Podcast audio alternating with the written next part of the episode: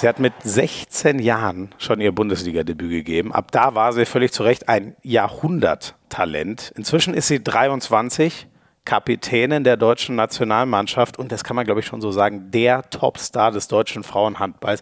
Also mehr kannst du ja echt nicht mitbringen als die erste Frau, die hier zu Gast ist bei Hand aufs Harz. Ich freue mich sehr, dass wir alle zusammen heute Emily Bölk mal ein bisschen besser kennenlernen dürfen. Schön, dass ihr dabei seid beim offiziellen Podcast der Liquimole HBL bei Hand aufs Harz. Ich bin Florian Schmidt-Sommerfeld oder kurz Schmieso. Vielleicht habt ihr mich bei Sky beim Handball kommentieren schon mal gehört.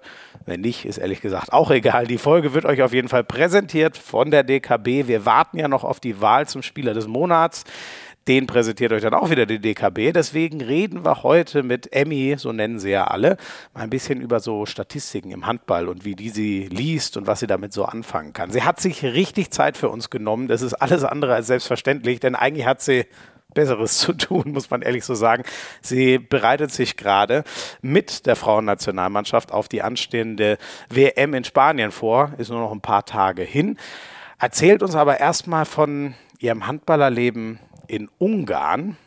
Das ist, sie spielt ja in Budapest, professionell dort, sehr professionell, trotzdem ohne Jacuzzi und mit ganz viel Angst vor Hunden. Wir reden natürlich über ihre Anfänge in Buxtehude. Von dort aus hat sie, aber sie war genetisch auch dazu vorbestimmt, ehrlich gesagt, eine Raketenkarriere hingelegt. Warum ist sie einmal für ein Jahr nach Dänemark ins Sportinternat gegangen? Das fand ich sehr spannend.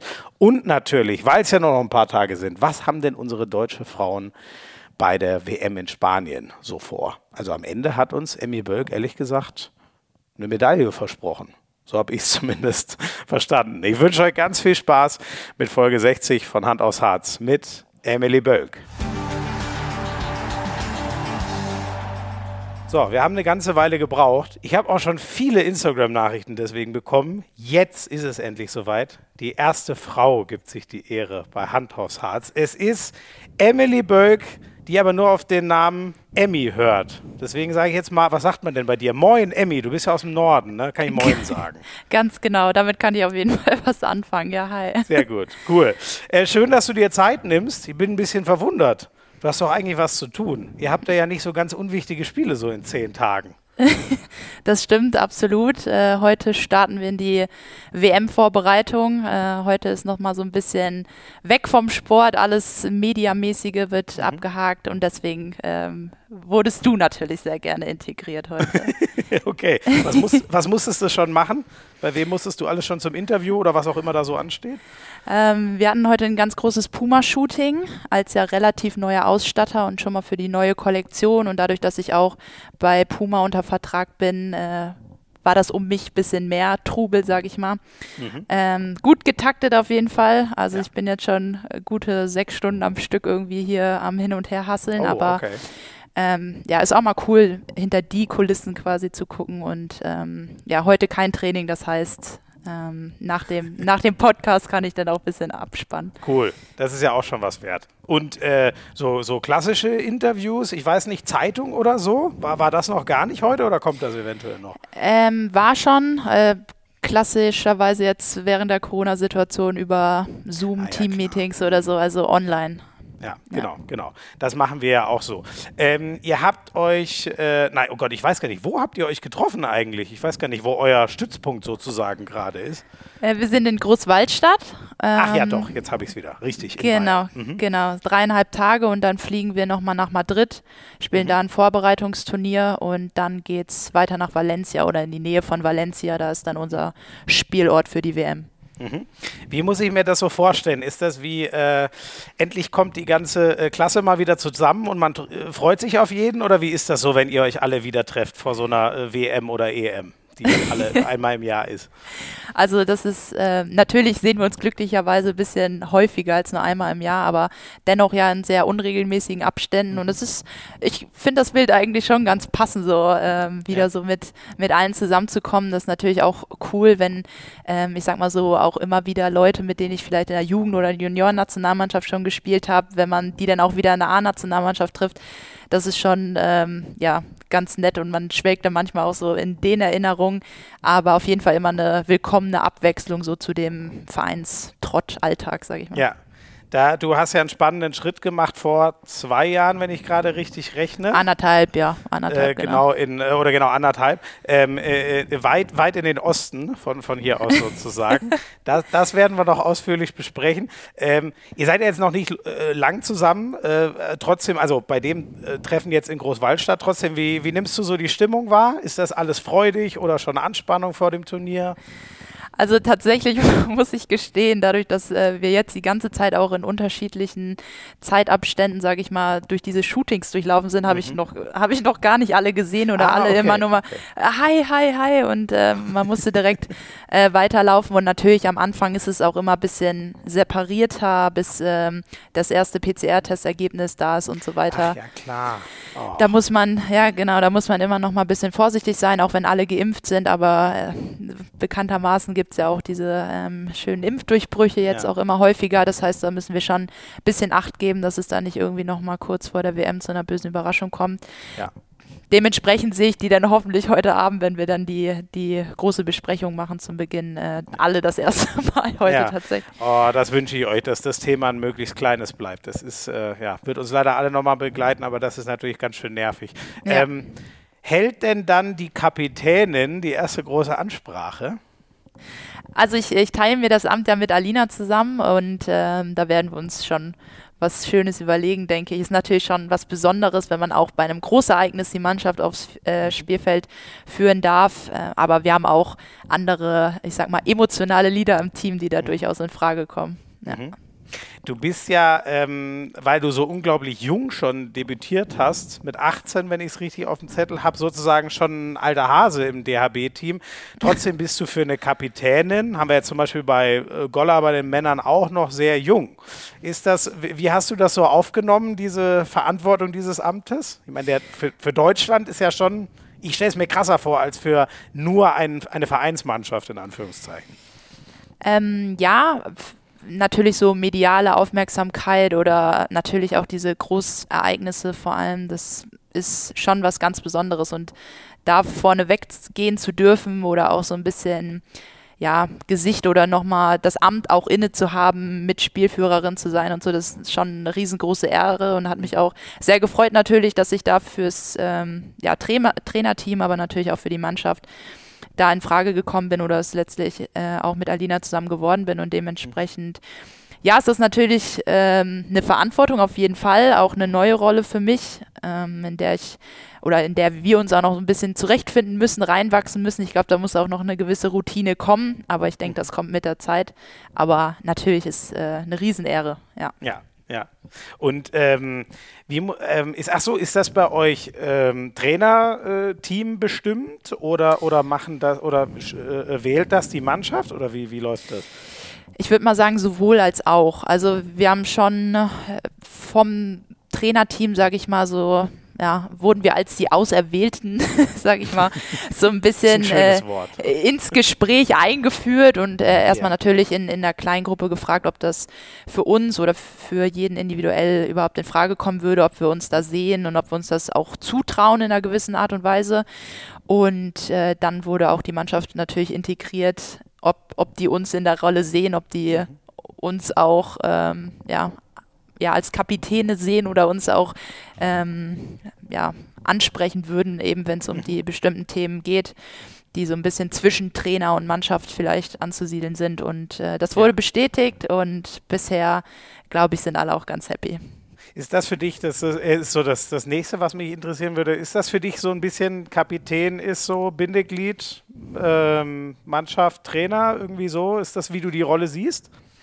Das auf jeden Fall. Also ich sehe nicht nur Kapitäne so in der Rolle, sondern eher generell so erfahrenere Spielerinnen oder mhm. Führungsspielerinnen vor allen Dingen auch, also die auch ja, bereit sind, eben auf dem Feld die Verantwortung zu übernehmen oder auch in bestimmten Situationen vielleicht den kühlen Kopf bewahren können und immer noch so die Verbindung auf dem Spielfeld mit dem Trainer halten können. Mhm. Aber natürlich die äh, Rolle als Kapitänin, finde ich, die gibt nochmal das Bild zu dem Ganzen. Also ähm, ich würde es trotzdem versuchen, wenn ich diese, dieses Amt nicht inne hätte, das eben auf dem Spielfeld zu übernehmen. Mhm. Aber die Rolle gibt da nochmal so die Krone drauf, sage ja. ich mal. ja.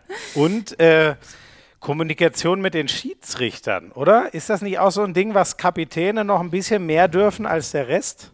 Also beim Fußball ist es, glaube ich, auf jeden Fall, äh, auf jeden Fall so. Beim Handball, ach, ich glaube, da, das ist schon sehr. Das Spielfeld ist ja auch nicht so groß. Keine Ahnung, wenn. Willst du sagen? Also ich als Kapitän würde mir das häufiger rausnehmen. Ich habe ja. sogar, ich, ich hatte mal einen Trainer, der hat mir das so beigebracht. Der hat gesagt, weil also ich war auch jemand, der das ganz gerne mal gemacht hat, aber irgendwann hat der Trainer mal gesagt, nee, das macht bei uns der Kapitän, das war ich nicht. Und dann war für mich klar, gut, dann muss ich die Schnauze halten, was das ja, angeht. Ja, okay.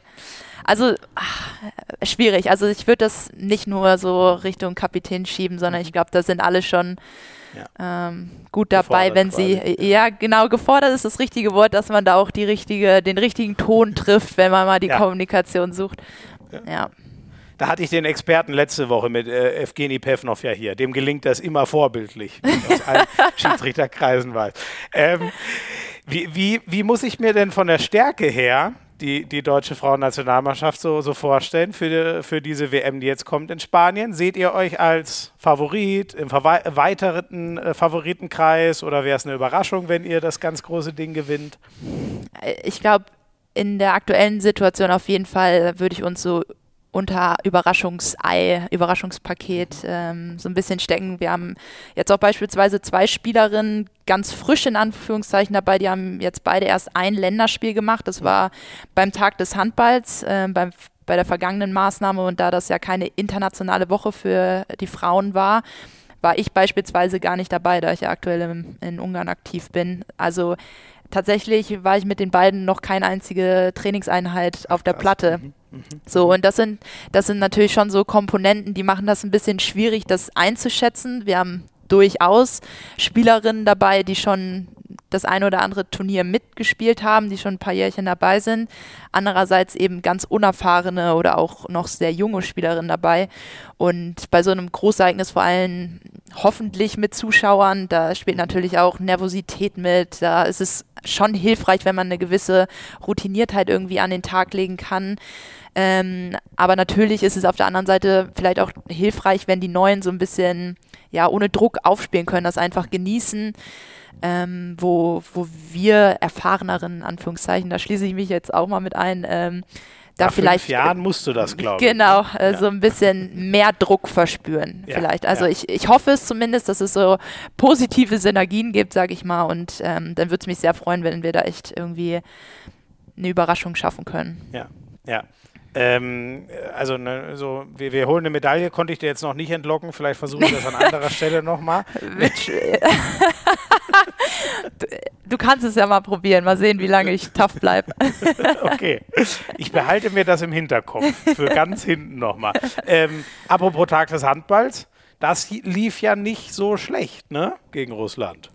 Genau, ja, also ich saß spannend äh, oder sehr gespannt vom, vom Fernseher zu Hause auf der Couch und fand, die Mädels haben es echt cool gemacht. Also natürlich war nicht alles fehlerfrei, es war vor allen Dingen auch ein sehr schnelles Spiel, aber ich fand, man hat gesehen, jeder, der reinkam, hat echt versucht, da seinen Impact irgendwie ins Spiel mitzugeben, seinen Job gut zu machen.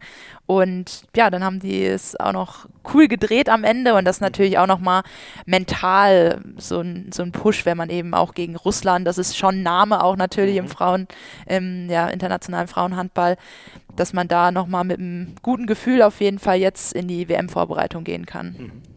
Kannst du ein bisschen sagen aus deiner Sicht, wer die äh, Favoriten sind? Wer sind so die Länder, wo du sagst, ähm, die habe ich ganz oben für, für eine Medaille oder auch äh, eben einen Turniersieg? Ja, also so aus den letzten Jahren resultieren, was die Ergebnisse angeht, auf jeden Fall Norwegen, mhm. äh, Frankreich, Russland würde ich auf jeden Fall auch mit dazu zählen. Ähm, ja, das sind auf jeden Fall so die Nationen, die mir direkt in den Kopf schießen. Aber natürlich ist jetzt auch immer nach Olympia so eine Phase, wo vielleicht einige die Nationalmannschaftskarriere beenden, ja. wo, wo es jungen Spielerinnen, ja, wo es ihnen die Chance gegeben wird, sich eben auch auf dem Level zu präsentieren oder eben eine neue Nationalmannschaft in Anführungszeichen aufgebaut wird, mhm. eben für die nächste Olympiaperiode und dementsprechend, ja, ist glaube ich bei so einem Turnier direkt nach Olympia viel möglich. Ähm, aber das passt natürlich wieder zum Thema Überraschungspaket. Ja, okay. Da haben wir euch dann wieder auf dem Zettel. Wie ist es denn? Ihr habt ja Ungarn in der Gruppe, ne? Genau, ja. Wie ist das für dich, gegen deine Handballheimat sozusagen zu spielen, also die aktuelle? Ja. Ähm, ich freue mich drauf tatsächlich. Also es wird natürlich auch lustig in dem Sinne, dass viele meiner Mannschaftskameradinnen eben in der ungarischen Nationalmannschaft ja. spielen. Dementsprechend wird das auf jeden Fall eine sehr taktische Vorbereitung werden, wo, wo Alice und ich, glaube ich, ganz viel Input mit reingeben können, weil wir eben viele sehr, sehr gut kennen. Andersrum ist es natürlich auch so, dass die Mädels uns gut kennen. Also äh, ich glaube, das nimmt sich dann beides nichts. Mal sehen, letztes Jahr hat es sehr gut geklappt. Da hatten wir Ungarn auch in der Vorrunde, da konnten wir einen relativ deutlichen Sieg einfahren und es würde mich sehr freuen natürlich, wenn wir das dieses Jahr wiederholen. Ja, Alice ist Alicia Stolle, nehme ich ganz an. Ganz ne? genau, ja, genau. Gut. Ja. Nur, dass da alle, wer, wer, vielleicht nicht ganz so mitkommt, so wie mir das manchmal auch passiert. Ähm, genau, ihr spielt ja zusammen in, äh, in äh, Ferencvaros Budapest, ist es, ne? Genau, genau. Ich bin, ja. oh Gott, mit den ganzen, äh, es, mir schwirrt so viel und dann auch aus anderen Sportarten, aber das habe ich jetzt zum Glück gerade noch hinbekommen. Und sag mal, ist das bei euch ähm, auch so, dass so die Nationalmannschaft, die großen Turniere, ist das so das große Fenster? Also bei, bei, bei den Männern, ähm, ich habe gerade erst mit, mit Bob Hanning so das Gespräch zu seinem DHB-Abschied gehabt, der sagt schon, hier, das gucken halt fünf Millionen und ein Ligaspiel gucken halt ein paar tausend so. Ist das im Frauenhandball so ähnlich, dass ihr das auch als eure größte, wichtigste Bühne nehmt, schon solche Turniere? Das auf jeden Fall. Ähm, Gerade weil natürlich auch in Deutschland beispielsweise der Frauenhandball medial nicht so präsent ist wie zum Beispiel die Männer. Dementsprechend ist das vor allem für junge Spielerinnen, aber generell für Spielerinnen, die, die in Deutschland spielen, auf jeden Fall die Handballbühne schlechthin, wo man sich ja, präsentieren kann, wo man sich zeigen kann.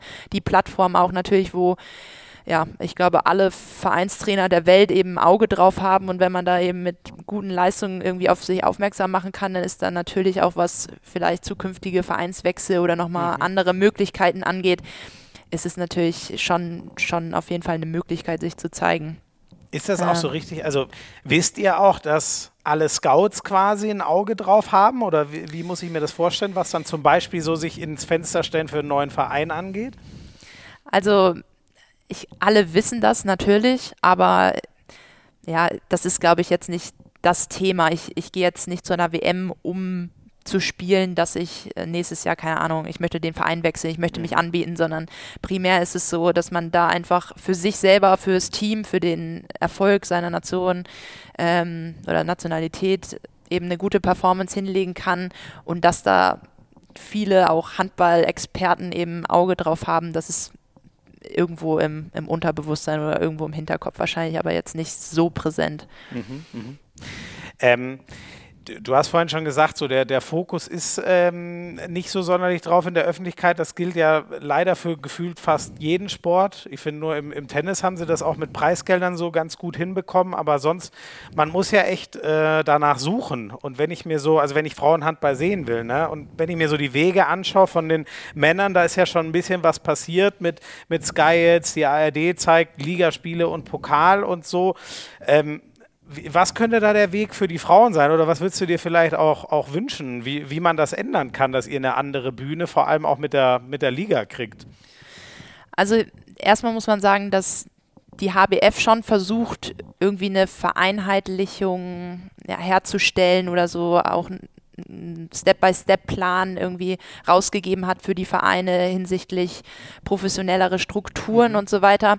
Also es geht schon in die richtige Richtung. Auch seit einigen Jahren wird jedes Ligaspiel beispielsweise auf sportdeutschland.tv gezeigt, ja. auch einige ausgewählte Spiele. Ich glaube jetzt seit zwei Saisons ungefähr, vielleicht drei ähm, in, in Eurosport auch, also im Free TV, das sind mhm. auf jeden Fall schon Steps, die sehr hilfreich sind, die uns auch eine größere Plattform e eben geben oder auch mal Nationalmannschaftsspiele und so weiter. Das ist auf jeden Fall hilfreich. Jetzt im Vergleich zum Beispiel zu Ungarn kann ich sagen, dass natürlich auch die finanziellen Heraus ähm, Voraussetzungen andere sind. Also mhm. es gibt viel, ich sag mal, Regierungsgelder oder es wird viel in Sport investiert dort einfach. Das bedeutet natürlich auch, man hat mehr Möglichkeiten, professionellere Strukturen zu schaffen. Oder auch die, ja, ganz platt gesagt, auch die Spielerinnen besser zu bezahlen, dass ein Profileben ja. überhaupt möglich ist. Ja. Und das gibt natürlich auch mehr Freiraum, mehr Kapazitäten, um sich eben äh, auf den Handball zu fokussieren, um sich auch weiterzuentwickeln. Dann ist die Qualität eine höhere und so weiter und so fort. Mhm. Mediale Präsenz spielt natürlich auch eine Rolle. Also in Ungarn wird beispielsweise jedes Champions League-Spiel im, im Fernsehen gezeigt, auch von jedem Spieltag mindestens einer, äh, ein Spiel im Free TV. Also es ist ja, das ist auch einfach eine andere Begeisterungsfähigkeit vielleicht auch bei den, bei den Menschen oder vielleicht bedingt sich das auch beides. Wenn es mehr im ja. Fernsehen läuft, dann ähm, können sich auch mehr Zuschauer dafür begeistern oder lernen ja. das überhaupt auch mal kennen oder finden den Zugang. Und das sind natürlich alles so Sachen, ja, wäre natürlich schön, wenn es in Deutschland auch so wäre, wenn auch mehr Gelder dahingehend fließen würden. Ähm, das muss, ja, das bedingt sich so ein bisschen. Ich glaube auch, dass die Nationalmannschaften einen Schritt oder einen Beitrag auf jeden Fall dazu leisten kann, wenn wir wirklich es schaffen, konstant qualitativ gute Leistungen zu erbringen, vielleicht dann zukünftig auch mal mit einem Edelmetall nach Hause kommen können. Das wäre natürlich ein, ein, Traum, auf jeden Fall, für den wir uns regelmäßig treffen, für den wir trainieren, ja, für den wir wachsen. Ähm, aber das braucht eben auch alles Zeit. Und das ist vielleicht dann auch nochmal so ein bisschen, wenn man ein riesen Aushängeschild hat, auch eben was Leistung angeht oder Erfolge, dass die Liga dann so ein bisschen mitwächst vielleicht. Ich glaube, es geht schon in die richtige Richtung, aber es braucht auf jeden Fall noch Zeit. Mhm. Aber ich merke schon, ne, da, das ist ein Thema, was dich auf jeden Fall schon bewegt, so, ne? Du, also du scheinst dir nicht zum ersten Mal Gedanken drüber zu machen. Das, das stimmt. Fall. Natürlich jetzt auch interessant mit meinem Weg jetzt Richtung Ungarn ja. die Vergleiche ziehen zu wollen ja. oder eben interessiert das auch viele ja, deutsche Medien eben, wie sieht es denn über die Ländergrenzen hinweg im Frauenhandball aus. Ähm, genau, ja. äh, äh, erzähl gerne mal. Du hast schon gesagt, also ich glaube, im, im, Männerhandball kennen viele das Modell so aus Frankreich. Da ist es ja auch oft so, dass so die oh, was bei uns wahrscheinlich die Regierungsbezirke oder Bundesländer wären, keine Ahnung. Da wird viel Geld äh, freigeschaufelt für, äh, für ähm, den, den Sport, äh, weil man in der jeweiligen Region eine, ein Top-Team haben will. Ist das in Ungarn ungefähr so ähnlich oder wie muss ich es mir da vorstellen? Also ich bin mir nicht ganz sicher, ob das jetzt zum Beispiel prozentuale Anteile sind oder ob das vielleicht tatsächlich auch Vereinsbeziehungen sind, wie viel Geld jetzt an welchen Verein geht oder ob das auch nach Erfolgen geht, vielleicht auch internationalen Erfolgen welches Team quasi international wirklich eine Chance hat. Da wird ein bisschen mehr Geld reingegeben. Das kann ich nicht ganz genau sagen. Auf jeden Fall weiß ich, dass äh, Regierungsgelder in den Clubs stecken, sage ich mal. Mhm. Ähm, zudem gibt es auch Steuervergünstigungen für Unternehmen, die als Sponsoren eben Vereine, ah, ja. Vereine unterstützen. Das sind zum Beispiel so ja, ja kleine Tricks, sage ich mal, die dann vielleicht Ungarn anwendet. Mhm. Ähm, aber ja, das, das ist es vielleicht so. Und dann ist es, ähm, sind viele Akademien, beispielsweise auch in Ungarn, wo dann eben die Jugendspielerinnen zusammen ja, getrommelt werden oder eben die, die das Ziel haben, ich möchte Richtung Profisport, da wird natürlich viel individuell mit denen gearbeitet. Ähm, halt so ähnlich auch wie Internatsstrukturen teilweise ja. für die, die etwas weiter entfernt wohnen. Ja, und dann ähm, ist es so, dass es auch durch die besseren finanziellen Mittel, eben auch professionellere Strukturen gibt, was den Verein angeht, also was Trainer angeht. Physiotherapeuten sind schon ausschließlich beispielsweise für Jugendmannschaften zuständig. Also der medizinische Bereich ist auch schon im Unterbau quasi richtig ähm, ja, inkludiert und dann geht es weiter, ein eigenes Gym für die Handballabteilung, eine eigene Handballhalle, wo man sich nicht mit der Schule absprechen muss, wo man mhm. Tag und Nacht rein kann und so weiter und so fort. Und dann gibt es beispielsweise auch in der ungarischen Liga die Regelung, dass mindestens, also wenn du in einer Liga mit 16 Spielerinnen auf die Bank willst, mhm. müssen Nummer 15 und 16 U21 Spielerinnen sein. Ah, ja. mhm. Das heißt, wenn du nur mit 14 spielen willst, ist es egal. 15 muss eine Spielerin und bei 16 zwei Spielerinnen U21 sein. Das heißt, dann hat der Verein quasi auch die Verpflichtung, junge Spielerin zu fördern und ja. eben auf dieses Niveau mitzunehmen. Ähm, Champions League, das ist natürlich internationale Regelung, da ist das nicht so, also da können die quasi wieder geswitcht werden.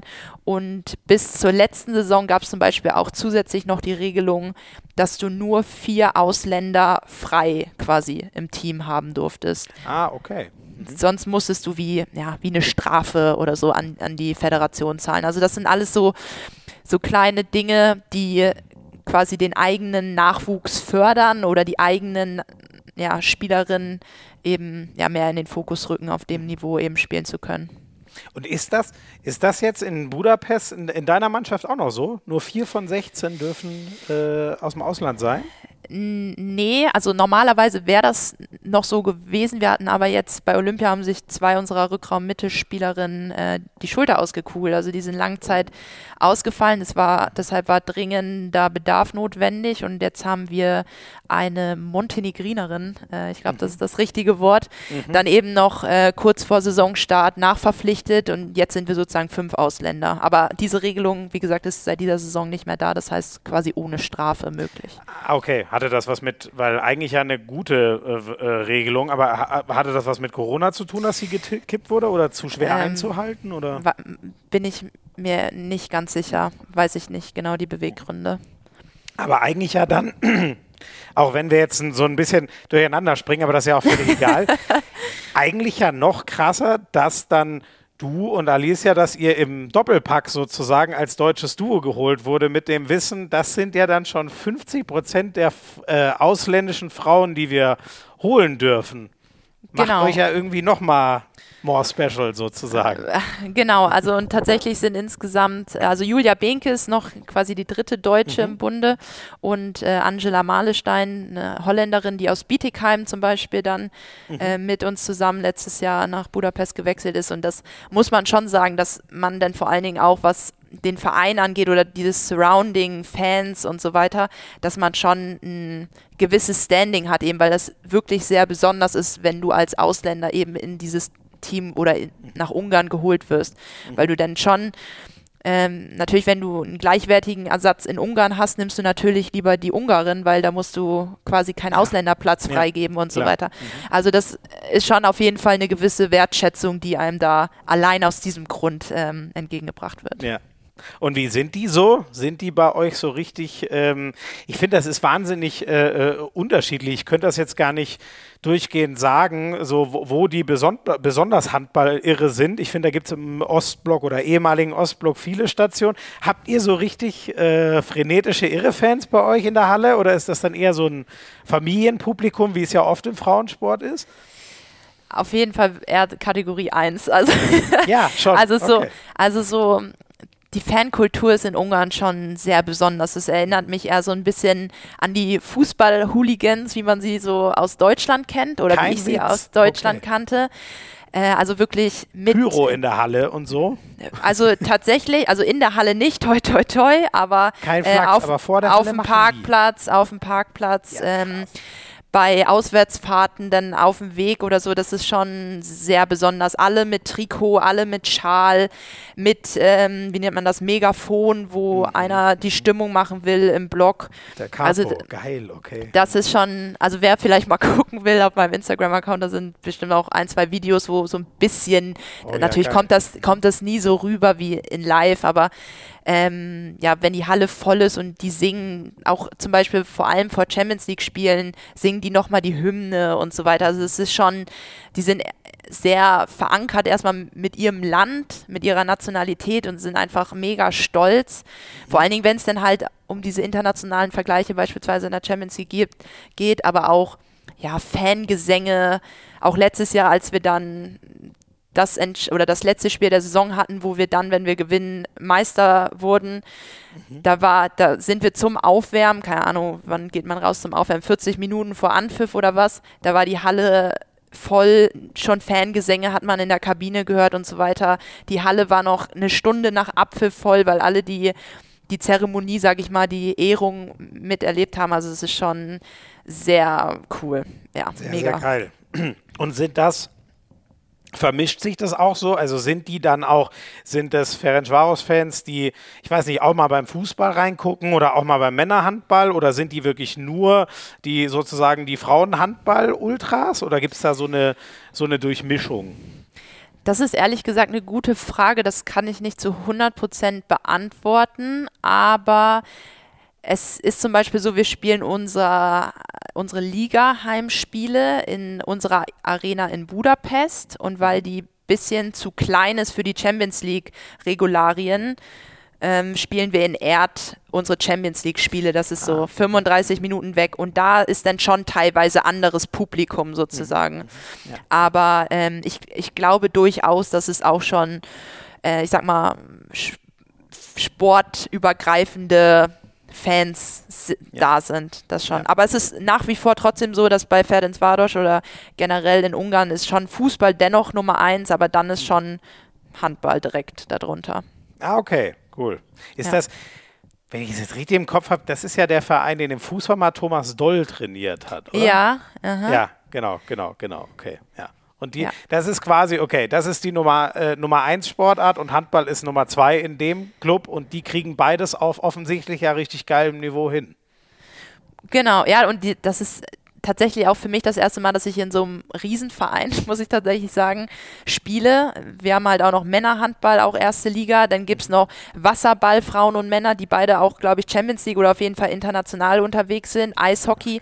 Also es gibt halt auch für uns die Möglichkeit, einfach mal zu den anderen Sportarten zum Beispiel zu gehen oder Ja, das klar. mitzuerleben. Und das finde ich auch schon krass und das zeigt auch wieder, was für finanzielle Mittel so ein Verein überhaupt erstmal zur Verfügung haben muss, dass man so viele Mannschaften, dann natürlich auch noch mit Jugendunterbau, äh, in so vielen Sportarten überhaupt, dass man das finanzieren kann, dass man das überhaupt äh, möglich machen kann. Voll cool. Und w- ähm, wo warst du schon überall so? Wo war es am coolsten? Also letzte Saison war natürlich nichts möglich wegen Corona. Ach ja, klar. Ja, Das Wort- ach, stimmt. das- ich, das ich Wort- vergesse es immer wieder so schnell, was mich eigentlich freut, aber was auch Ja. gruselig ist. Ja, aber jetzt diese Saison hat es schon einmal beim Fußball geklappt und, Mhm. und einmal beim Eishockey. Und, und beide, also äh, Frauen oder Männer? Beides Männer. Beides Männer. Achso, ich Genau. weiß gar nicht. Fraueneis, aber es gibt ja do- doch Fraueneis. Es gibt ja so ein paar Sportarten, die gibt es ja quasi gar nicht. So Skispringen mit Frauen, das gibt es ja erst seit zehn Jahren so ungefähr. Ah, Haben- okay. Haben, die überall auch, ich weiß gar nicht, haben die auch äh, äh, richtig gute Frauen-Eishockey- und Fußballteams? Also Fußball auf jeden Fall. Mhm. Auch, auch sehr erfolgreich. Ich kann jetzt das Leistungsniveau Deutschland, äh, Ungarn, das, da bin ich jetzt zu weit entfernt, dass ich das irgendwie mir anmaßen könnte zu Ja, vergleichen. Aber auf jeden Fall im ungarischen Umfeld sehr erfolgreich. Mhm. Und ähm, Eishockey-Frauen bin ich mir jetzt gerade unsicher, ob Mhm. die da ein Team haben. Aber auf jeden Ähm, Fall weiblichen Nachwuchs. Ja. Wie, wie ist denn das, ähm, wie muss ich mir denn den Sprung leistungsmäßig oder auch, was du schon gesagt hast, ne, so wie, wie viel Physios hat man, wie groß ist der Trainerstab, wie sind Trainingsbedingungen? Ich meine, du warst ja schon in Deutschland bei einem Top-Top-Top-Verein, ähm, Thüringer HC. Wie war so da, was die Strukturen angeht? Wie ist da der Sprung nach, nach Ungarn? Ist das alles nochmal viel größer und besser ausgestattet oder vergleichbar? Also auf jeden Fall professioneller, das auf jeden Fall. Schon angefangen, was ich schon erwähnt habe, dass es eben unsere eigene Halle ist. Ja. Da haben wir unsere eigene Umkleidekabine, das können, da können wir immer die Sachen lassen, sowohl in Buxte als auch, also mein Heimatverein und äh, eben beim Thüringer HC ist es nicht so, dass es nur unsere Halle, also die, die Vereinshalle war, sondern oftmals eben mit der Schule koordiniert werden musste. Das heißt, man hat vor allen Dingen eben auch abends trainiert, was aber auch sein musste, weil viele Spielerinnen eben auch gearbeitet haben. Ja. Das ist zum Beispiel bei uns überhaupt nicht der Fall. Also wir können erstmal unsere kompletten Trainingssachen und so weiter dort lassen. Wir haben auch eine Sauna in der Kabine, wir haben einen Massageraum in der Kabine, eigentlich auch einen Jacuzzi. Damit haben sie mich eigentlich gelockt, als ich vor Ort war, um mir alles mal anzugucken. Aber der, der Aber? funktioniert schon seit drei Jahren oder was nicht mehr. Also keine Ahnung, was sie da noch mit vorhaben. Aber das ist schon auch sehr so ein bisschen mit so einem, ja, Innenhof ist zu viel gesagt, aber schon auch so ein bisschen eine Stelle, die draußen ist, wo man zum Beispiel auch mal sitzen kann und so weiter und so fort. Also schon auch ein bisschen gemütlich eingerichtet mit Kühlschrank und allen Schnickschnack, so dass man nicht nur zum Training hin muss und so schnell wie es geht wieder raus, weil der Haus, der Hausmeister will, will abschließen, so in etwa, sondern wir haben da auch Chipkarte oder Fingerprint, wo wir wirklich 24-7 aufs Gelände und oder in Halle, Umkleide, Gym können und so weiter. Und dementsprechend, bei uns sind auch alle Profis. Das bedeutet, wir trainieren spätestens 14.30 Uhr. So, teilweise, wenn wir wichtige Spiele haben, die, keine Ahnung, 18 Uhr oder was sind, dann wird die Trainingszeit auch mal ein bisschen angepasst, dass wir in den Biorhythmus kommen. Ja. Aber im Großen und Ganzen ist man teilweise, wir haben manchmal in einer Woche nur einmal ähm, ein hartes Athletiktraining, sage ich mal, das ist dann um 10 oder um 11, so dann bin ich um 13 Uhr fertig und habe Zeit, irgendwie was anderes zu machen. Und das ist, das ist schon sehr Luxus für mich, finde ich. Ähm, und sehr cool, was den Stuff angeht. Äh, wir haben Hauptcoach, wir haben Torwartcoach, Athletiktrainer, eine Physio, die vor allen Dingen auch viel mit den Verletzten dann arbeitet oder so präventives Training macht. Mhm.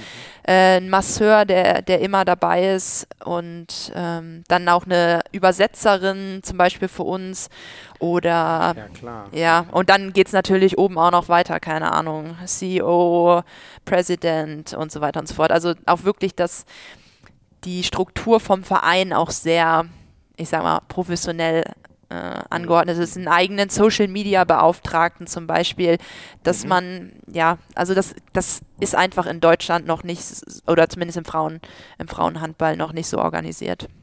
Ich wollte gerade sagen, das, das, klingt ja, also es klingt auf Level mit einigen äh, Handball-Männer-Bundesligisten, wenn nicht sogar drüber. Nein, da will ich jetzt niemandem äh, zu nahe treten. Ich glaube, das haben auch, aber nein, aber das klingt ja cool. Das, aber gehört sich ja auch so. Du hast schon gesagt, ne, ihr seid ja alle Profis. So, das ist halt. Genau. Ja. ja.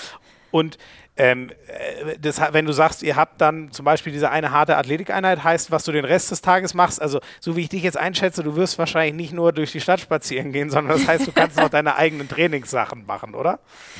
So natürlich, also oftmals, wenn, wenn ich dann zwei, zwei Stunden oder anderthalb Stunden da durchgeballert habe, dann reicht mir das dann auch manchmal. Mhm. Ähm, oder oft aber dann zum Beispiel kann man noch Zeit nutzen, um in die Sauna zu gehen, um sich mhm. massieren zu lassen. Mhm.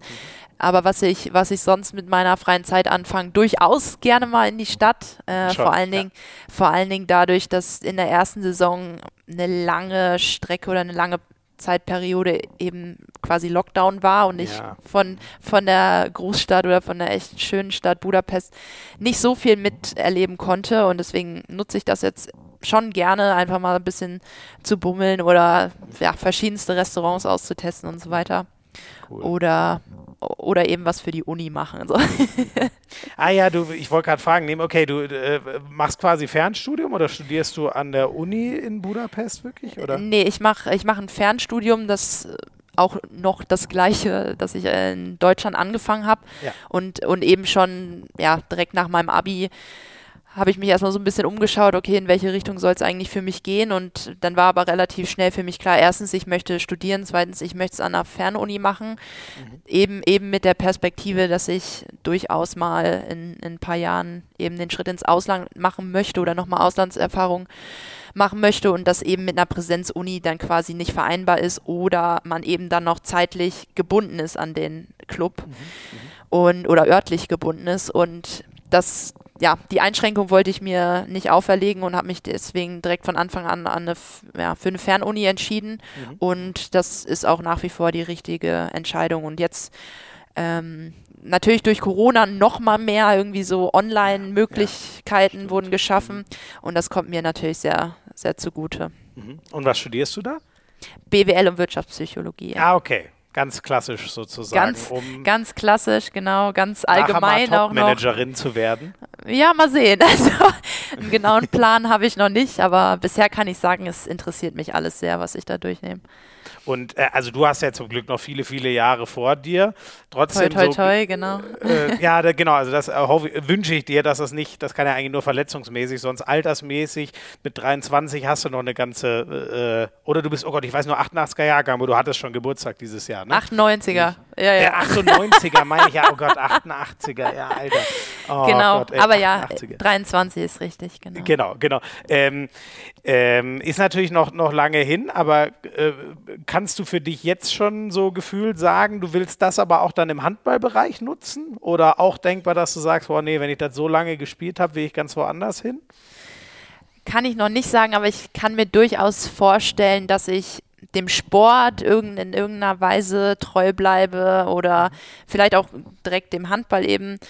Weil, also ich finde erstmal mit Sportlern irgendwie zu tun zu haben, das ist immer irgendwie auf einer lockeren Basis. Da sind, ja, ich will nicht sagen alle gleich, aber alle schon sehr, ticken irgendwie sehr ähnlich. Mhm. Ähm, und das macht schon immer Spaß, so das, was ich bisher so miterleben konnte. Alles, was so im Sport sich dreht. Aber keine Ahnung, wie gesagt, ich werde von Puma ausgestattet. Da durfte ich jetzt auch schon ein paar Mal so ein bisschen hinter die Kulissen schauen, ein paar mhm. echt aufwendige Fotoshootings mitmachen. Sowas cool. zum Beispiel. Oder so, so Sportler betreuen in irgendeiner Weise oder, keine Ahnung, das Marketing ähm, von einem Sportclub oder so. Also ich, ich weiß es echt noch gar nicht. Vielleicht geht es auch mal in eine ganz andere Richtung. Mhm. Also man weiß ja nie, was denn so passiert oder wo man vielleicht reinrutscht durch irgendeine Gelegenheit. Aber da bin ich ganz offen. Ja, cool.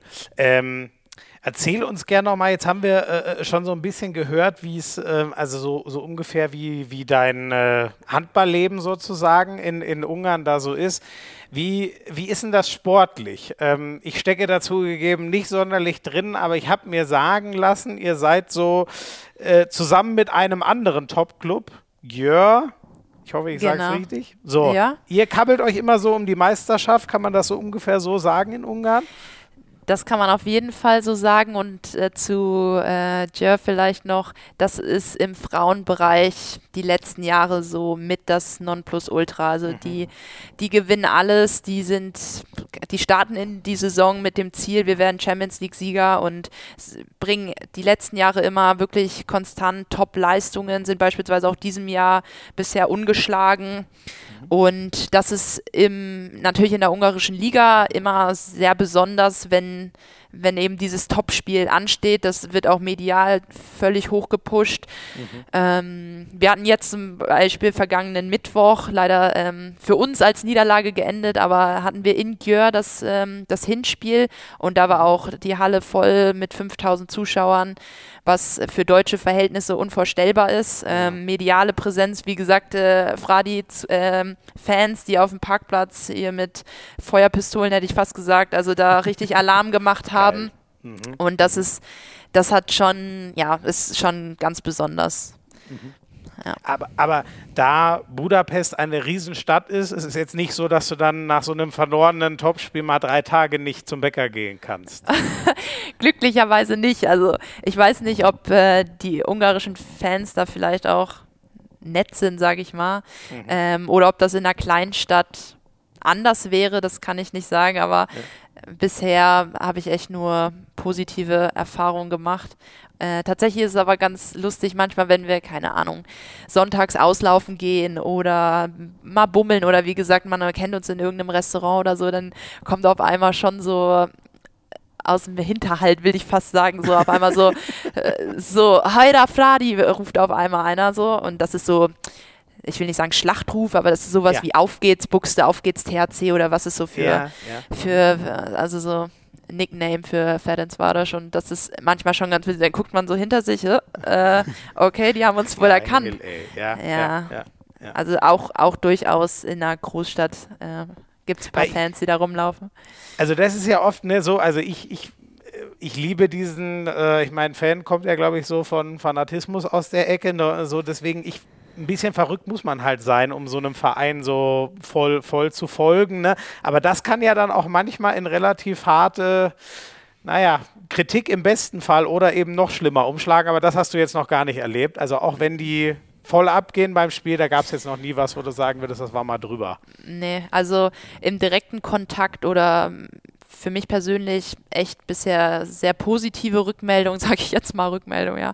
Äh, aber es ist durchaus schon manchmal so, dass vor allen Dingen natürlich im Internet, Social Media, wo natürlich die Leute, die sich sonst nicht trauen, da dann mal in die Tasten kloppen und da ihre ja, negativen Meinungen auch gern mal zum mhm. Besten tragen und da ist es, ist es schon mal so, dass unser Trainer zerrissen wird oder so. Aber da kann man auch sagen, da kann man auch sagen, dass vor allen Dingen FTC mit de, also mit unserem Trainer Gabor Elek, ich glaube, der ist schon zwölf Jahre oder so Trainer. Also das ist auch eine sehr konstante, äh, langjährige Zusammenarbeit und cool. Mhm.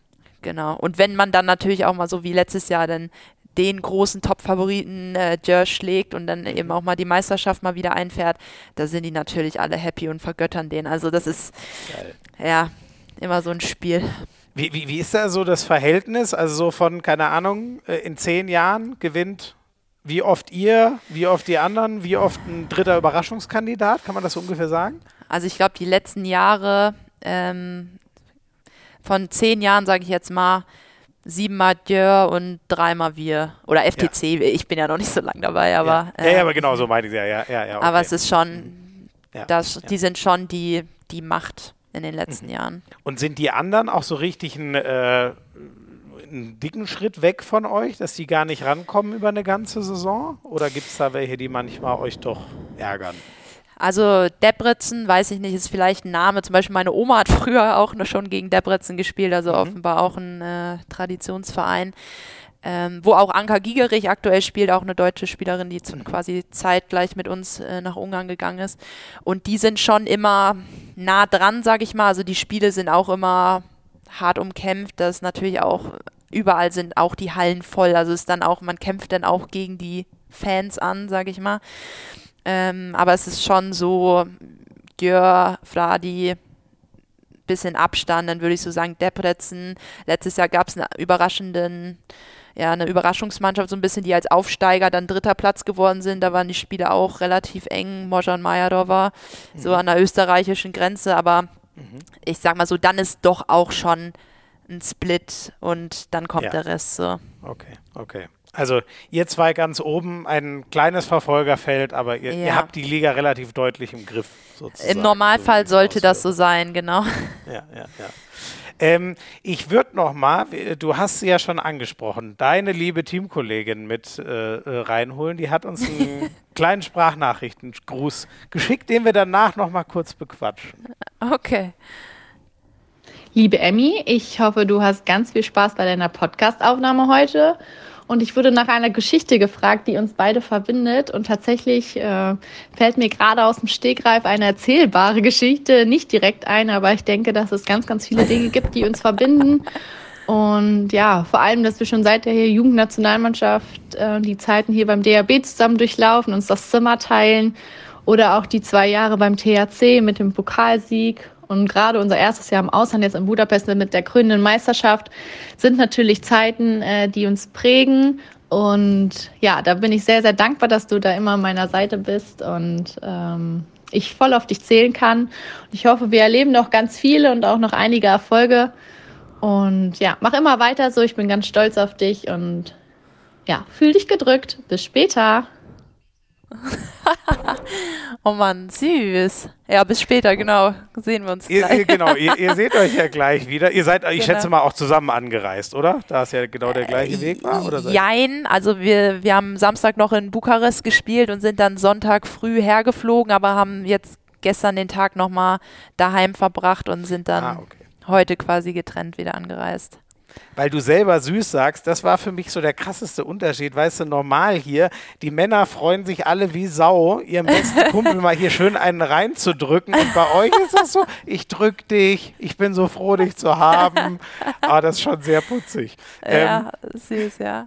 Ihr seid ja, ähm, also wie lange kennt ihr euch dann eigentlich schon, du und Alicia Stolle, wenn, wenn ihr sagt, äh, so DHB, Jugend schon, ja. Junioren schon? Ich würde sagen, äh, die Saison 2012, 13 war ich in Dänemark und da in dem Jahr wurde ich quasi das erste Mal zur Jugendnazi eingeladen. Also ich würde sagen so seit 2013. Okay, das also so ja. quasi über nicht ganz die Hälfte, aber über so ein Drittel eures Lebens sozusagen habt ihr zusammen. so habe ich, so hab ich noch nie darüber nachgedacht, aber hört sich schon krass an, ja. Ja, ich meine, wenn das so acht Jahre sind oder so, ne, dann kommt ja. das ja ungefähr hin. Das ist schon ja. echt eine, eine ganz, schön, ganz schöne Zeit.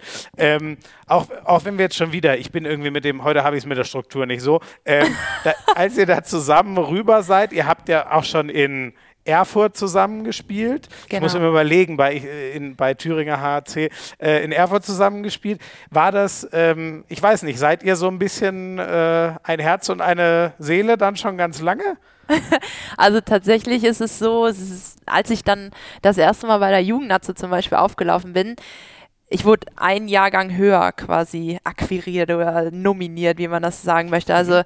ich bin 98er Jahrgang, war dann halt das erste Mal bei den 96ern, 97ern und habe mir halt so in die Hose geschissen. Also äh, wirklich war, ich hatte, ich hatte richtig Schiss. Ich habe auch immer hin und her gelegt, oh, sage ich das ab? Kann ich, oh nee, was soll ich machen? Ich pack das nicht und so.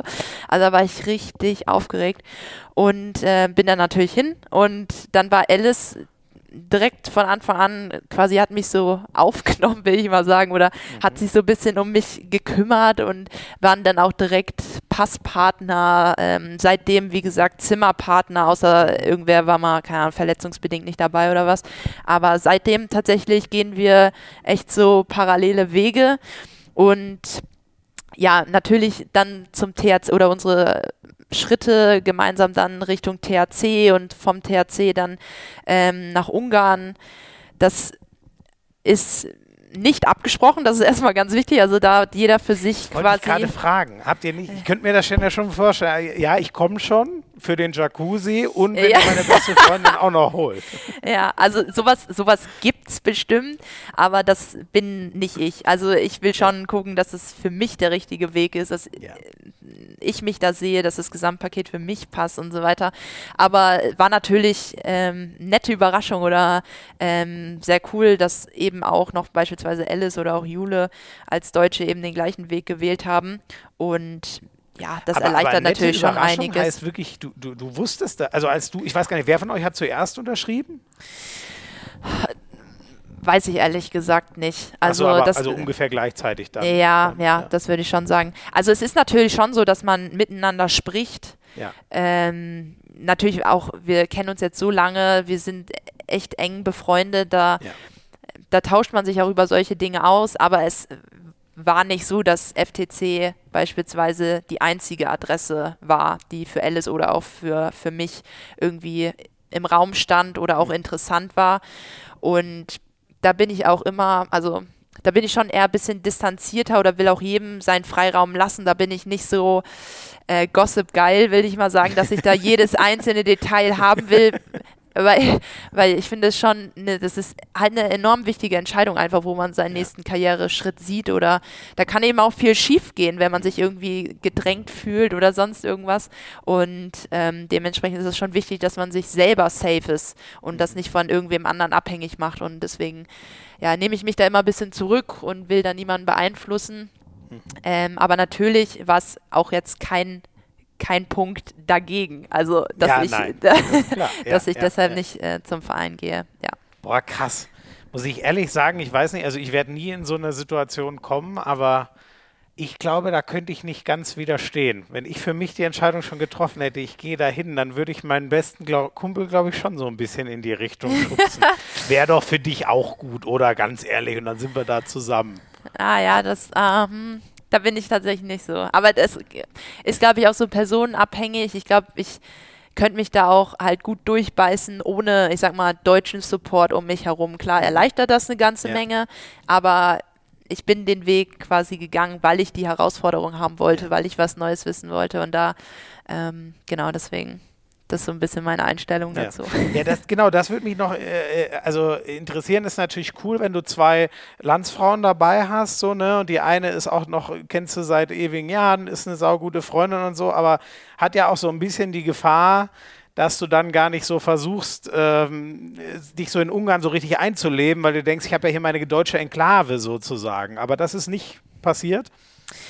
Also natürlich ist es so, wir Ausländer sitzen zusammen in, in der Videobesprechung, weil dann die Dolmetscherin für uns eben äh, ja. übersetzen mhm. kann oder keine Ahnung was. Aber das hat der Trainer auch ganz geschickt gemacht bei uns von Anfang an, direkt Passpartner zugeteilt, dass wir halt auf jeden Fall immer eine Ungarin hatten.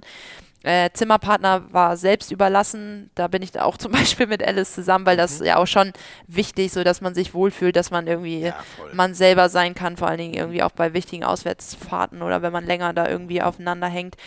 Aber sonst ist es auch so, also ich habe zum Beispiel auch direkt quasi mit Vertragsunterschrift angefangen, Ungarisch zu lernen, mhm. Weil ich das sehr wichtig fand dass die Integration ja auch enorm fördert. Zudem sind halt, wie gesagt, wir waren am Anfang vier, jetzt sind wir fünf Ausländer, der Rest, das sind alles ungarische Spielerinnen. Der Trainer spricht ich sage mal ungern Englisch. Mhm. Ähm, das heißt, das Training und so weiter ist auch alles auf Ungarisch. Das war mir schon wichtig, dass ich das schnellstmöglich irgendwie reinfinde mhm. und eben auch so Kommunikation in Interviews oder so, wenn man da mal zwei, drei Sätze auf Ungarisch sagen kann, das finden die Fans so geil und die ja honorieren das richtig mit Respekt und so weiter. Das ist schon sehr, sehr cool. Ähm, aber ja, wir, es ist nicht so, dass wir nur alleine aufeinander hängen.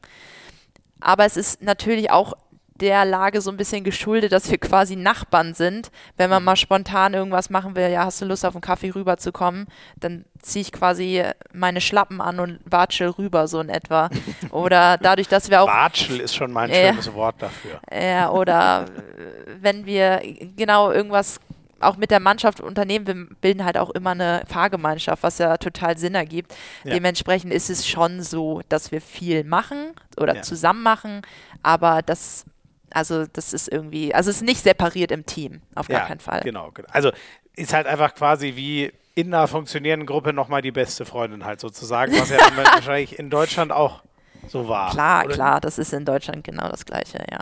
Ja, also man, es ist wichtig, dass es auf dem Spielfeld funktioniert, im Training funktioniert und dass es da auch möglich, ja, möglichst keine Grüppchen gibt oder die kriegt von mir keinen Ball oder keine Ahnung was. Oder ich spiele oder mit, mit der zusammen Stimmt, das ist bei den Minis noch so, ne? Die passen nur zu meinen Freunden. Ah, ich habe da auch schon Stories gehört im, im Erwachsenenbereich, sage ich mal, aber Ach, zum komm. Glück auch weit jetzt entfernt von, von mir. Jetzt musst du auspacken. Ja, eine, eine, Mannschaft, eine Mannschaftskameradin von, von mir hat schon mal erzählt, dass dann sie als jüngere Spielerin, die in die Nationalmannschaft gekommen ist, hat durch Leistungen sehr überzeugt, hat dann die Chance bekommen und ähm, die eigentlich diese Position inne hatte, war dann wohl etwas ähm, angepisst, kann man es vielleicht okay. sagen, und ja. hat dann quasi, ihr war das dann egal, also auch wenn offensichtlich die freie Position eben eine Position weiter war, kam der Ball nicht weiter. Also durchaus, also ich finde es auch schwerlich nachzuvollziehen oder zu verstehen. Ich bin zum Glück mit sowas auch noch nie konfrontiert werden, aber es ist durchaus nicht nur bei den Kein Minis Scheiß, offenbar der Fall. Wirklich? Okay. Ja, aber ich meine, da, ich meine, da legst du ja eigentlich dem, dem Trainer oder der Trainerin die Pistole auf die Brust, weil musst dich ja rausnehmen. Also, also wenn ich, du nur für dich ja. spielst und nicht fürs Team. Ich finde es auch hart. Also auch ja, schwer vorstellbar, aber es ist offenbar möglich. Krass. Gut, oder man redet sich immer raus und sagt, ich kann es einfach nicht besser. Ich habe es ja. einfach nicht gesehen. Sorry, nicht gesehen, ja. Aber sorry, dann bist du ja. wahrscheinlich auch schnell raus, insofern. ähm, es würde mich noch interessieren, äh, Alice hat gesagt, äh, ich nenne sie jetzt einfach auch so, da du sie so ja, nennst, klar. das wäre sonst irgendwie komisch. Ähm, wie hat sie es ausgedrückt? Sie hat keine spruchreife Geschichte sozusagen. Hast du ja. denn eine über sie oder über euch beide? Ah. Habt ihr euch mal irgendwas äh, vor Jahren zu Schulden kommen lassen, was man inzwischen äh, mit einem lachenden Auge erzählen kann? Oh, sch schwierig. Jetzt überfalle ich also, dich so ein bisschen, ne? Ja, tatsächlich. Da hätte ich jetzt gern ein bisschen mehr Nachdenkzeit. Ähm, also bestimmt, bestimmt wäre da irgendwas, aber. Macht auch nichts, macht auch nichts wir, wir, springen einfach zum nächsten Thema weiter, bevor wir dann gleich noch so ein bisschen den, den Teil 2, so den, deinen, deinen Weg äh, in dein Handballerleben rein, so wie es heute ja. ist, machen. Ähm, sagt dir der HPI eigentlich was? Der, der, der den wir gerade versuchen in der, in der Handballwelt, äh, zumindest mal der, der Deutschen, der Männer zu etablieren? Schon mal davon ja, gehört? Ja, ist, was ist es? Äh, Handball Performance Index oder so? Also genau auf jeden das, Fall so genau, Statistikwerte, genau. ne? Oder so eine genau, Summe genau. oder. Also kurz gesagt, genau, man kriegt Punkte für was Positives wie ein Tor und kriegt was abgezogen für was Negatives wie ein mhm. Fehlwurf mhm. oder eine Zwei-Minuten-Strafe und dann kriegst du halt dann einen Wert raus. Ähm, ist das so, ähm, bist du eine Statistik Liebhaberin? Guckst du dir Sachen so von dir selber an? Kannst du damit was anfangen oder wie, wie stehst du so zu Statistiken im Handball? Ähm, gar nicht. Also gibt keine Beziehung zwischen mir und Statistik. Ach, kein ähm, Scheiß. Nee, ich, ich, ich will nicht sagen, ich halte davon nichts. Also viele, ja, für viele ist es ja, oder für, ich sag mal zum Beispiel Spielvorbereitung ist es ja auch durchaus hilfreich, wenn ich jetzt sage, keine Ahnung, die Spielerin geht zu 80 Prozent zur Hand, 80 Prozent gegen die Hand, die macht ausschließlich Sprungwürfe oder keine Ahnung. Also sowas, dass man sich so ein bisschen präparieren kann oder das Team spielt äh, acht von zehn Angriffen, die Auftakthandlung, das lösen wir so und so. Also das finde ich ja. durchaus schon hilfreich und da kann man ja durchaus auch Statistikwerte ja, heranziehen. Allerdings, was mich persönlich be betrifft, natürlich ist immer so eine Sache, eine Quote mhm. Assists oder ähnliches, aber mich nervt das fast schon kolossal, weil zum Beispiel Assists zählen ja auch nur als erfolgreich oder werden überhaupt nur gewertet, wenn das auch als Tor, also wenn ein Tor erzielt wird. Ja, aber ich kann 100 geile Anspiele machen, ja. wenn das halt leider kein Tor ist oder ich weiß nicht, was passiert, dann taucht das nicht bei mir als Pluspunkt auf. Oder manchmal wird man, oder meine persönliche Rolle jetzt als Rückraum-Shooter in Anführungszeichen, mhm. Werde ja auch manchmal beim Zeitspiel oder so in nicht unbedingt die perfekten Wurfsituationen gezwungen. Also mhm. dann ist es hier nimm den Ball, schieß drauf oder wir stellen dir einen Block neun Meter und da sind halt sechs Leute hinten oder am geilsten noch direkter Freiwurf, wo man, wo, wo schon auch coole Tore entstehen können, ja. aber halt die Wahrscheinlichkeit relativ gering ist, dass die Aktion jetzt irgendwie erfolgreich endet. Mhm. So, da habe ich vielleicht nachher, ich sage jetzt mal, zehn Treffer, 15 Versuche und die fünf, äh, die fünf waren jetzt, keine Ahnung, direkte Freiwürfe das ist ja dann total nachvollziehbar, dass man die verwirft, als wenn das jetzt alles freie Würfe wären, also ja. von sechs Meter oder so. Deswegen bin ich da nicht so der Fan von. Also man kann Statistik vielleicht heranziehen, wenn man das Spiel auch gesehen hat. Ja. Also wenn man die Aktion damit verbinden kann, ob da jetzt total viel Scheiße passiert ist oder ob da auch echt, auch echt gut, viel Gutes dabei war, was aber da halt nicht auftaucht. Deshalb, ja, das ist meine Meinung dazu. Wobei man muss sagen, der HPI ähm, ist schon so, dass du kriegst für einen schwierigen, also allein schon mal, um es grob zu erklären, für einen Wurf weit weg, kriegst du ähm, mehr Pluspunkte und weniger Minuspunkte, während für einen Wurf nahe dran, da wird sozusagen davon ausgegangen, dass der eher drin ist. Da kriegst ja. du auch weniger Pluspunkte und wenn du ihn liegen lässt, also wenn jetzt, sagen wir mal, du schießt aus dem Rückraum, 10 von 15, um bei deinem ja. äh, Beispiel zu bleiben, dann wirst du einen relativ guten Wert haben. Ein Kreisläufer wird einen relativ schlechten haben, weil wenn der zu einem freien Wurf gekommen ist und wenn er einen 7 Meter kriegt und so, dann wird es ja wieder aus der Wertung genommen, dann mhm. kriegt der einen eher, einen eher schlechten Wert äh, okay. dafür. Und, und was wäre zum Beispiel beim Außen? Zählt er auch, wie weit der Winkel ist? Genau, also ich glaube, da ist es so, oh, wo ist denn das? Das ist so ein, also wenn der wirklich mal so weit kommt, dass du eigentlich sagst, das ist eigentlich schon wie ein Durchbruch auf halb links oder so, mhm. dann wird das, glaube ich, auch als Wurf sozusagen von da gewertet oder der Tempogegenstoß wird natürlich auch anders gewertet, als wenn der wirklich relativ nah am, am, am Nullwinkel wirft. Also da, okay. da gibt es so einzelne. Okay. Zonen, nenne ich es mal, auf dem Feld, an mhm. denen das. Aber ich sehe schon, bei dir muss ich noch viel Überzeugungsarbeit leisten. Ja, aber was ist zum Beispiel jetzt Thema Assist, wenn ich einen Pass gebe und das ist jetzt kein Tor? Ja, das ist das Problem. Da gibt es kein. Ich verstehe ich versteh deinen Punkt total. Ich kenne diese ewige Diskussion aus dem. Im Basketball war das ganz krass. Wenn du mhm. einen Pass gibst, einer wird gefoult, kriegt zwei Freiwürfe und macht sie rein. Mhm. Kriegst du gar nichts. Wenn er einen Korb macht, kriegst du ihn. So, so ähnlich ist ja, glaube ich, das, was, was du meinst. Und ähm, ich glaube, da, das ist eine sehr gute Frage, weil du kannst ja eigentlich wie willst du das auseinander definieren? Rein statistisch, also wenn jemand das Spiel beobachten würde, aber da reden wir von nochmal was ganz anderem, aber rein statistisch kannst du ja schwer auseinander dividieren, war das Anspiel perfekt, aber der Wurf kacke oder war das Anspiel vielleicht auch nur so semi und deswegen wurde der Wurf auch viel schwieriger? Ja, ja. Weißt du, ich glaube, das ist eine sehr gute Frage. Aber ich werde es nicht schaffen, einen so ja. schlauen Algorithmus zu programmieren, der das. Ich hoffe, ja. irgendwer schafft das irgendwann. Aber guck, das zeigt ja schon, wie schwer, wie schwierig es ist, das eben in Zahlen darzustellen. Voll. Das, das zeigt ja auch schon, dass es eben nicht der, das ein und oder das einzig wahre sein kann, das Spiel eben zu repräsentieren. Nee, genau. Das einzig wahre, ja. da würde ich auch immer von abraten. Ich habe nur so das Gefühl, ich meine, mit dir redet man eh auf einem ganz anderen Niveau über Handball, ne? Aber wenn ich jetzt an Leute denke, die vielleicht relativ frisch an die Sportart rankommen, ich mhm. habe so das Gefühl, ich kenne das halt aus dem US-Sport sehr und ich habe ich habe mich immer sehr in Statistiken reingegraben und finde aus denen, wenn man sie richtig liest, kann man schon viel rauslesen, was dich noch als relativ wenn du jetzt noch nicht in den Tiefen des Sports drin steckst, ist das irgendwie was, was dir hilft, das Spiel besser zu verstehen. So ja, habe ich okay. Statistiken immer begriffen. Mhm. Und so würde ich sozusagen diesen, diesen HPI äh, auch nehmen, sozusagen. Okay. Genau. Okay. Mhm. Ähm, jetzt habe ich noch was anderes. Da habe ich nämlich von meinem, äh, einem meiner Lieblingshandballer, Andy Schmid, habe ich mal wieder eine Nachricht bekommen. Der hat ja zusammen mit seinem Ex-Teamkollegen Beate Mürhol eine App gegründet. Genau da hast du ja auch mal was für gemacht. Ne? Du bist, glaube ich, sogar die einzige deutsche Spielerin, die schon mal in dieser Learn Handball App äh, ein Video gemacht hat. Das, das kann sein, äh, aber auf jeden Fall ja. Ich, ich habe mit äh, Andi da mal was äh, vorbereitet oder das gedreht, genau. Also, ich habe ihm versprochen und äh, zum Glück hat es mir die HBL auch erlaubt, einmal kurz zu sagen, ich glaube, das ist echt eine sehr coole App für alle, die Bock haben, so ein bisschen von ihren Idolen Handball gezeigt zu bekommen. Würdest du da mitgehen? Ist das so oder wie? Ja, ja, also vor allen Dingen so ja, Signature Moves kann man fast schon sagen, die eben mhm. von verschiedenen in Anführungszeichen Handball-Stars, so wird das eben in dieser App präsentiert, mhm. ähm, gezeigt werden und da wird halt genau erklärt, welche Technik dahinter steckt, worauf man achten sollte, was wichtig ist, um da eben erfolgreich drin zu sein, um den zu lernen.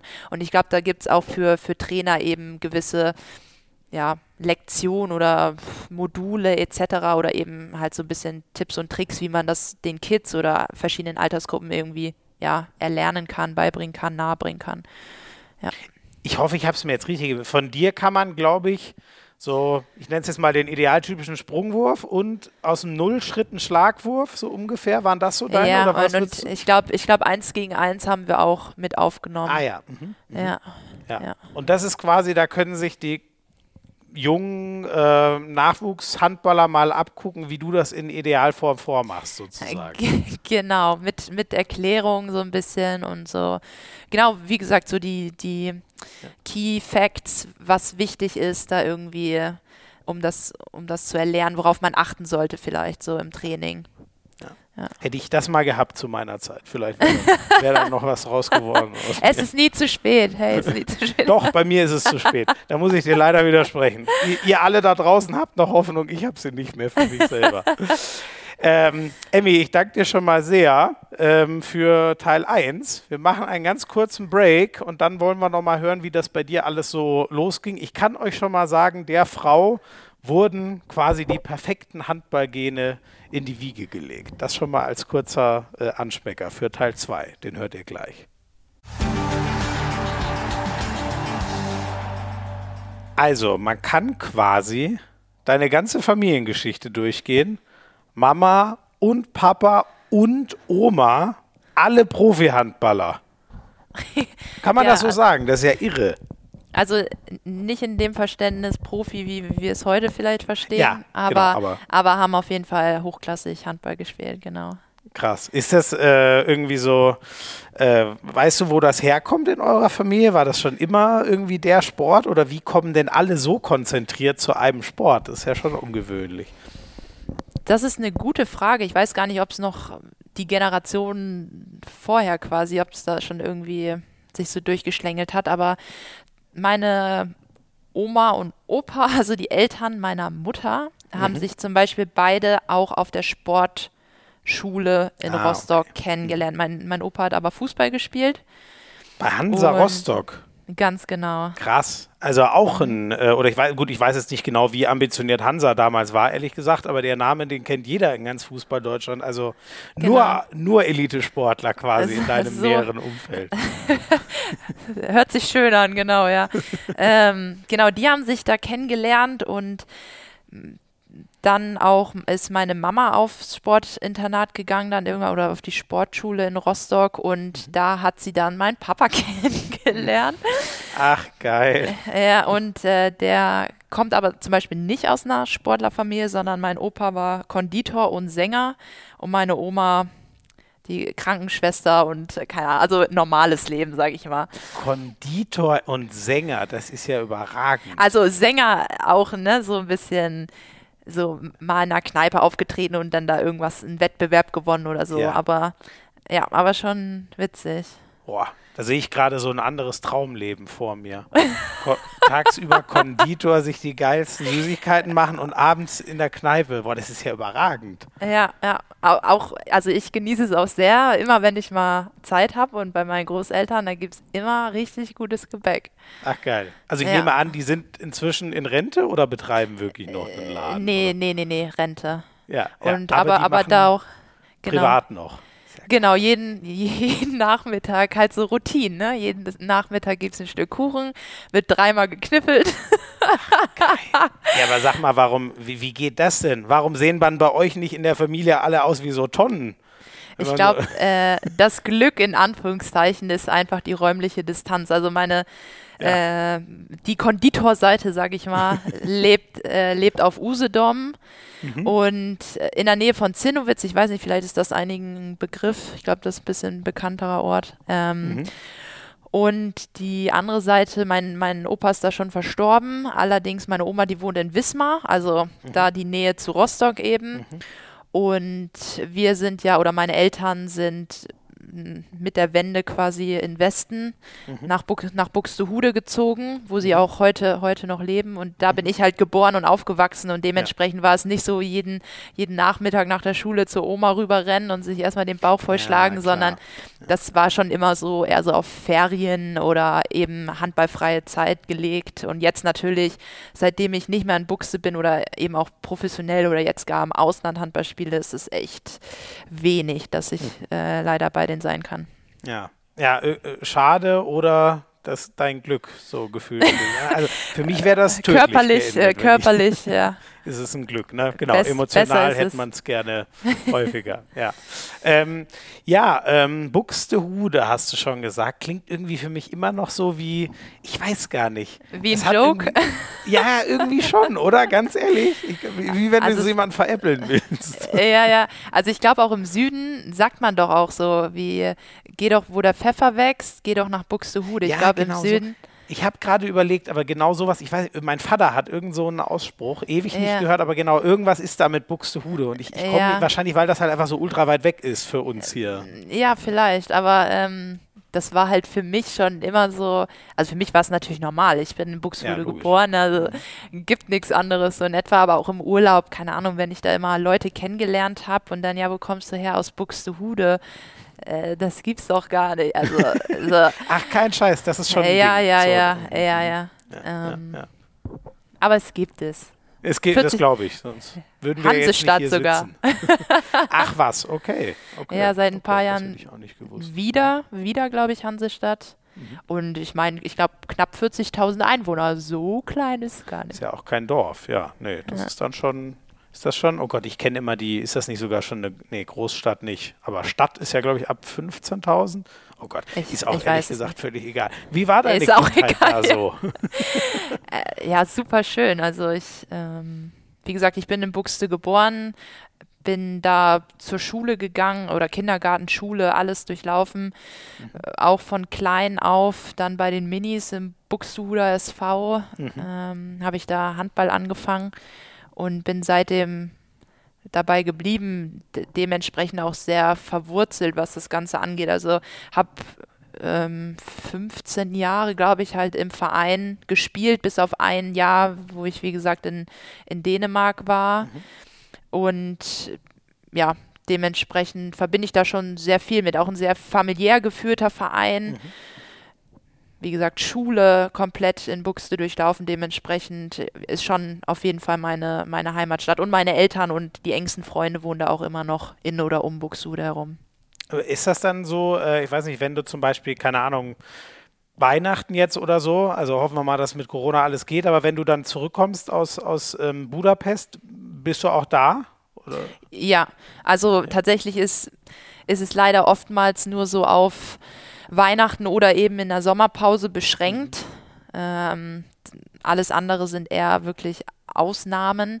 Und dann werde ich schon, sobald ich weiß, ich komme nach Buchse, gebe ich allen Bescheid, die, die irgendwie in und um Buchse herum wohnen. Dann ist es auch echt süß. Teilweise äh, ändern die dann nochmal ihre Pläne oder so, dass wir uns dann auf jeden Fall nochmal sehen. Ach, cool. ähm, und ja, wie gesagt, meine, meine Oma und Opa, die sehe ich dann noch seltener. Da muss ich ja nochmal Richtung Mecklenburg-Vorpommern fahren.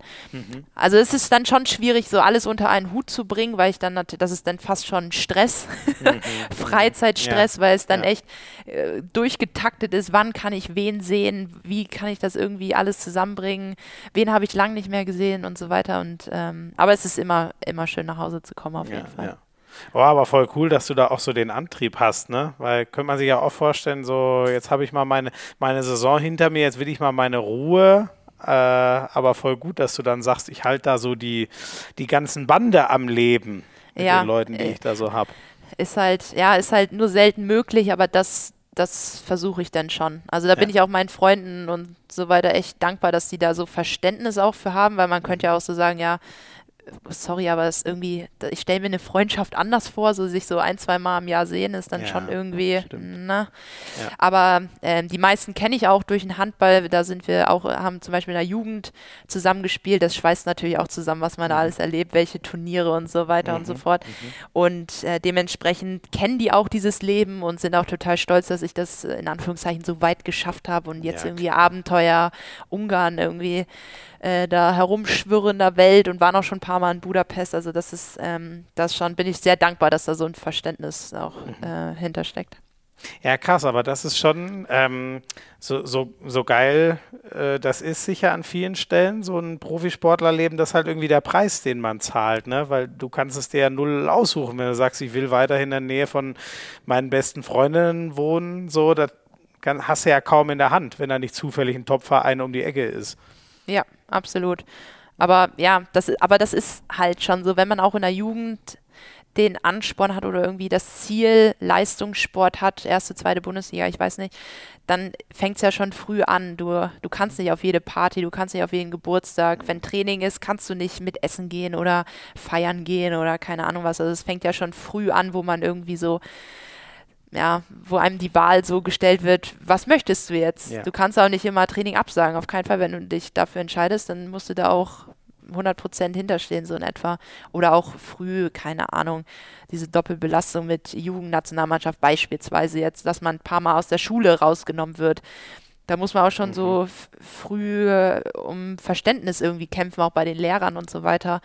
Ähm, und ja, dementsprechend, da muss ja, man klar, schon hinterstehen. Das haben die auch nicht so gern, stimmt, ne? Wenn dann, ja, ja, ja, die, die, die haben, also meinen sie ja auch wahrscheinlich nur gut und sagen, hier macht doch lieber was Vernünftiges und lernen was bei mir und nicht dieses komische Sportding. Da gibt es ja leider ganz viele Lehrer. Oder ja. zum Glück, ich weiß es nicht, die so tippen. Ja. Also ja. es ist äh, teilweise schon echt schwer, deswegen befürworte, äh, befürworte ich das auch auf jeden Fall, wenn immer mehr jetzt irgendwie so Internate, Akademien, Sportschulen mhm. oder sportfördernde Schulen irgendwie entstehen, wo die Vereine auch eine enge Kooperation führen, weil das echt sowohl Jungs als auch Mädels das echt erleichtert, wenn einfach beides möglich ist, mhm. beides vereinbar ist und man nicht auf beiden Seiten irgendwie sich irgendwas abbringen muss oder so viel Energie darauf verschwenden, irgendwie Gespräche zu führen, dass man aber beides ja. unter einen Hut kriegt und so. Also ich hatte auch echt Probleme im Abi beispielsweise. Ich bin ja mit 16 dann hoch in die Bundesliga, da haben wir dann auch international im ERF Cup gespielt, dementsprechend mhm. teilweise te teilweise englische Wochen, wo wir dann mittwochs, keine Ahnung, ein Auswärtsspiel in Göppingen hatten, sage ich jetzt mal. Mhm. Und dann sitzt du halt zwölf Stunden im Bus hin, nach dem Spiel zurück ähm, ja. Und dann habe ich teilweise mal, keine Ahnung, bin ich um sechs im Bett und muss aber um acht schon wieder in der Schule sein oder Boah. so. Oder dann halt mit der Nationalmannschaft. Du bist immer entschuldigt, aber du hast halt sau viele Fehltage und da hatte ich auch äh, zum Beispiel einen Lehrer, der wollte mir null Punkte mündlich geben, weil er sagt, er kann mich nicht bewerten, obwohl ich nur beurlaubte Fehltage hatte und so. Also das ist schon, ja, es war es ist manchmal schon anstrengend und deswegen finde ich es nur richtig, wenn da irgendwie auch auf ja, das so ein bisschen der Aspekt mit, ähm, ja, oder nicht vergessen wird, dass es eben teilweise auch echt schwierig ist, beides unter einen Hut zu kriegen. Mhm. Und wie zum Beispiel diese Geschichte? Also konntest du das dann irgendwie, hat man das in Gesprächen noch gelöst oder wurdest du ja. dann nochmal extra mündlich geprüft? Oder? Also mein, äh, äh, der, also Peter Prior sagt vielleicht einigen was, ähm, Chef quasi vom Buxtehuder SV oder mhm. Manager mhm. vom Buxtehuder SV, plus meine Eltern saßen dann beim, beim Schuldirektor und mhm. haben versucht, das zu regeln. Wahrscheinlich war dann der entsprechende Lehrer da irgendwie auch noch mit involviert. Aber es war ja zum Beispiel auch nicht so, also glücklicherweise ähm, fällt mir Lernen und so weiter, ist mir noch nie so schwer gefallen. Also es war jetzt auch nicht so, dass ich irgendwie um, um die Versetzung oder so bangen musste oder ich wirklich Probleme hatte, den Stoff nachzuholen. Aber ähm, ja, deswegen viel Kommunikation war auf jeden Fall gefragt mhm, und mhm. Kampf. Mhm. Ja, spannend, das so zu hören, ne? An was für ist es ja eigentlich gar nicht nicht, aber gefühlt banalen Dingen, das scheitert, wo du, also was ja wahrscheinlich auch jedes Mal wieder so eine eigene Überwindung ist, oder? Will ich das wirklich noch machen, wenn mir hier jeder nur Stress macht? Die Handballer erwarten, dass ich voll Handball spiele, die in der Schule erwarten, dass ich Schule mache und so? Mhm. Also ich hatte zum Glück nie diese Zweifel, weil ich schon von klein auf wusste, das ist genau das, was ja. ich machen will. Das ist, das ist mein Ding. Handball ist mhm. das, was ich kann und das, wo ich echt mich sehe, so in etwa. Cool. Aber ich kann mir schon vorstellen, ich hatte natürlich auch immer den Support von meinen Eltern, generell von meiner Familie, wie gesagt, von meinen Freunden, die da, das ist auch nicht selbstverständlich, wenn man das nicht so hat. Oder halt auch die Eltern sagen, sorry, Emmy, aber dann Schule ist wichtiger. Du brauchst eine gescheite Ausbildung, dass du mal später Geld verdienen kannst. Mhm. Du weißt nie, wie lange das mit dem Sport geht. Du weißt nie, ob du mal richtig Geld verdienen kannst mhm. mit dem Sport. Das ist quasi die sichere Bank, wenn du auf Schule und Ausbildung, Studium, keine Ahnung was setzt. Mhm. mhm. Äh, oder auch vielleicht Freunde hast, die sagen, nee, das finde ich jetzt aber nicht so gut, dass du nie dabei bist. Oder mhm. die das halt nicht so wertschätzen, was du halt in den Sport investiert. Ich glaube, dass das teilweise schon schwierig sein kann, man vielleicht dann auch nicht so eine sichere Persönlichkeit hat, vor allen Dingen in jungen Jahren. Das ist ja total ja, schwierig, voll. da zu sagen, ey, nee, das ist aber mein Ding, das mache ich jetzt, wenn man total gegen den Strom dann quasi sch schwimmt. Ähm, deswegen ist es schon wichtig auf jeden Fall, dass, ja, dass es nicht irgendwie aus den Augen gelassen wird. Aber hast du das Gefühl, da hat sich der Sport auch schon nochmal äh, gewandelt? Weißt du, wenn ich so an die äh, alten Kavenzmänner denke, mit denen ich auch manchmal bei Sky rumsetze, die, ohne jetzt Namen nennen zu wollen, da gab es ja den einen oder anderen, der hat zumindest mal Alkohol und Handball ganz gut unter einen Hut gebracht in seiner Karriere. Ist das schwieriger geworden? So, also du bist jetzt, ähm, was sind das? Das sind 25 Jahre Unterschied halt, ne? Im Vergleich zu dem, dem ich meine. Ja. Also ich, ich glaube prinzipiell, ich glaube, das ist auch ein offenes Geheimnis, dass Sportler auf jeden Fall gut und gerne feiern können. das, das Problem ist halt, dass es quasi nie die Möglichkeit dazu gibt. Und ja. wenn, wenn man sich die Möglichkeit nehmen würde, läuft man halt heutzutage immer Gefahr, dass man gesehen wird, dass es in irgendeiner Insta-Story landet, mhm. dass es mhm. dass auf einmal hups irgendein Journalist in keine Ahnung in der Gasse steht und zack ist es online oder sonst was. Mhm. Mhm. Und das ist halt nicht mehr vereinbar heutzutage mit dem Bild eines professionellen Sportlers, eines Vorbilds, mhm. eines keine Ahnung was. Und dementsprechend ist es, würde ich sagen, schon auf jeden Fall ähm, schwieriger geworden, einfach diese schnelle mediale Welt. Also you never know, wer ist gerade mit dir hier so. Ja. Ja. Und ja. Ja, ja, hat, hat sich viel getan und aber wahrscheinlich ja auch leistungsmäßig. Also man weiß ja inzwischen auch äh, viel mehr, wie man was trainieren kann, was bei der Regeneration wirklich hilft. Ich glaube, da war ja vor 20 Jahren auch noch viel Luft nach oben. Die haben halt Zum, das gemacht, was ja. sie danken, was richtig ist, aber war nicht Zum Beispiel, immer. ja, auch, genau, genau, Thema Ernährung natürlich, Alkohol, was ja. das für einen Einfluss auf Regeneration hat oder ja. ähm, genau, Trainingsweisen, zum Beispiel auch meine Eltern erzählen ja auch, wie sie früher ähm, früher trainiert haben oder was es für Essen auf der Sportschule gab. Hauptsache Fleisch und viel und keine mhm. Ahnung was. Mhm. So, das, es gibt ja auch ganz andere Lifestyles jetzt heutzutage, die eher so Richtung vegan oder keine Ahnung, halt eher bewusst. Ähm, ja, genau äh, bewusst her sind und dementsprechend es hat sich auf jeden Fall viel getan. Jetzt auch der Handball ist ja auch viel schneller geworden mit den Regeländerungen mhm. und so weiter. Und dementsprechend ist es natürlich auch wichtig, wenn man lange Handball spielen will, wenn man verletzungsfrei bleiben möchte, dass man auch einfach was für seinen Körper tut. Ja, ja. Ähm, war das denn bei dir, ähm, also du hast schon gesagt, ähm, Buxtehuder SV, ähm, bis auf dein, dein eines Jahr in, äh, in Dänemark, da können wir vielleicht auch gleich nochmal drüber reden. Hat sich das denn bei dir schon sehr früh angedeutet? Also warst du dann schon immer, keine Ahnung, so, dass dir das Tore werfen leicht gefallen ist und man schon gemerkt hat, oh krass, die, die kann aber einfach schon mehr als die anderen in dem Alter? Also du hast vorhin ja gesagt, dass äh, mir die Genetik quasi in die Wiege gelegt wurde. und äh, ich glaube schon, dass ich natürlich auch davon ein bisschen profitiert habe. Also ich war schon immer, ich sag mal, athletisch gut beisammen, mhm. äh, auch nicht die kleinste. Ähm, habe auch schon, ja, keine Ahnung, Handballverständnis habe ich offenbar auch ein bisschen mitbekommen. Mhm. Ganz sicher der Spaß, der, ich hatte schon immer Spaß an der Bewegung. Ich habe auch zu Hause, keine Ahnung, mit meiner Mama, mit meiner Schwester, da gibt es richtig süße Videos, wie wir da im Flur auf und ab laufen mit Kniehebelauf und Armkreisen und Ach, keine was. Ahnung was. Okay. Oder, oder im Garten auf die Schaukel war dann das Tor, Schaukel mhm. und Gartenhaus, zwei Tore so und da keine Ahnung, rumgespielt, rumgeworfen mhm. haben und so weiter. Also es hat auch einfach alles Spaß gemacht. Also ich hatte mhm. wirklich Bock an der Bewegung und ähm, ja, keine Ahnung, dann habe ich schon früh immer bei ein, zwei oder drei Jahrgängen höher gespielt. Das heißt, ich habe mich dann auch immer schon mit älteren, besseren gemessen, mhm. habe auch immer, ja, natürlich im Training Impact von denen bekommen, musste mich auch immer gegen Stärkere beweisen.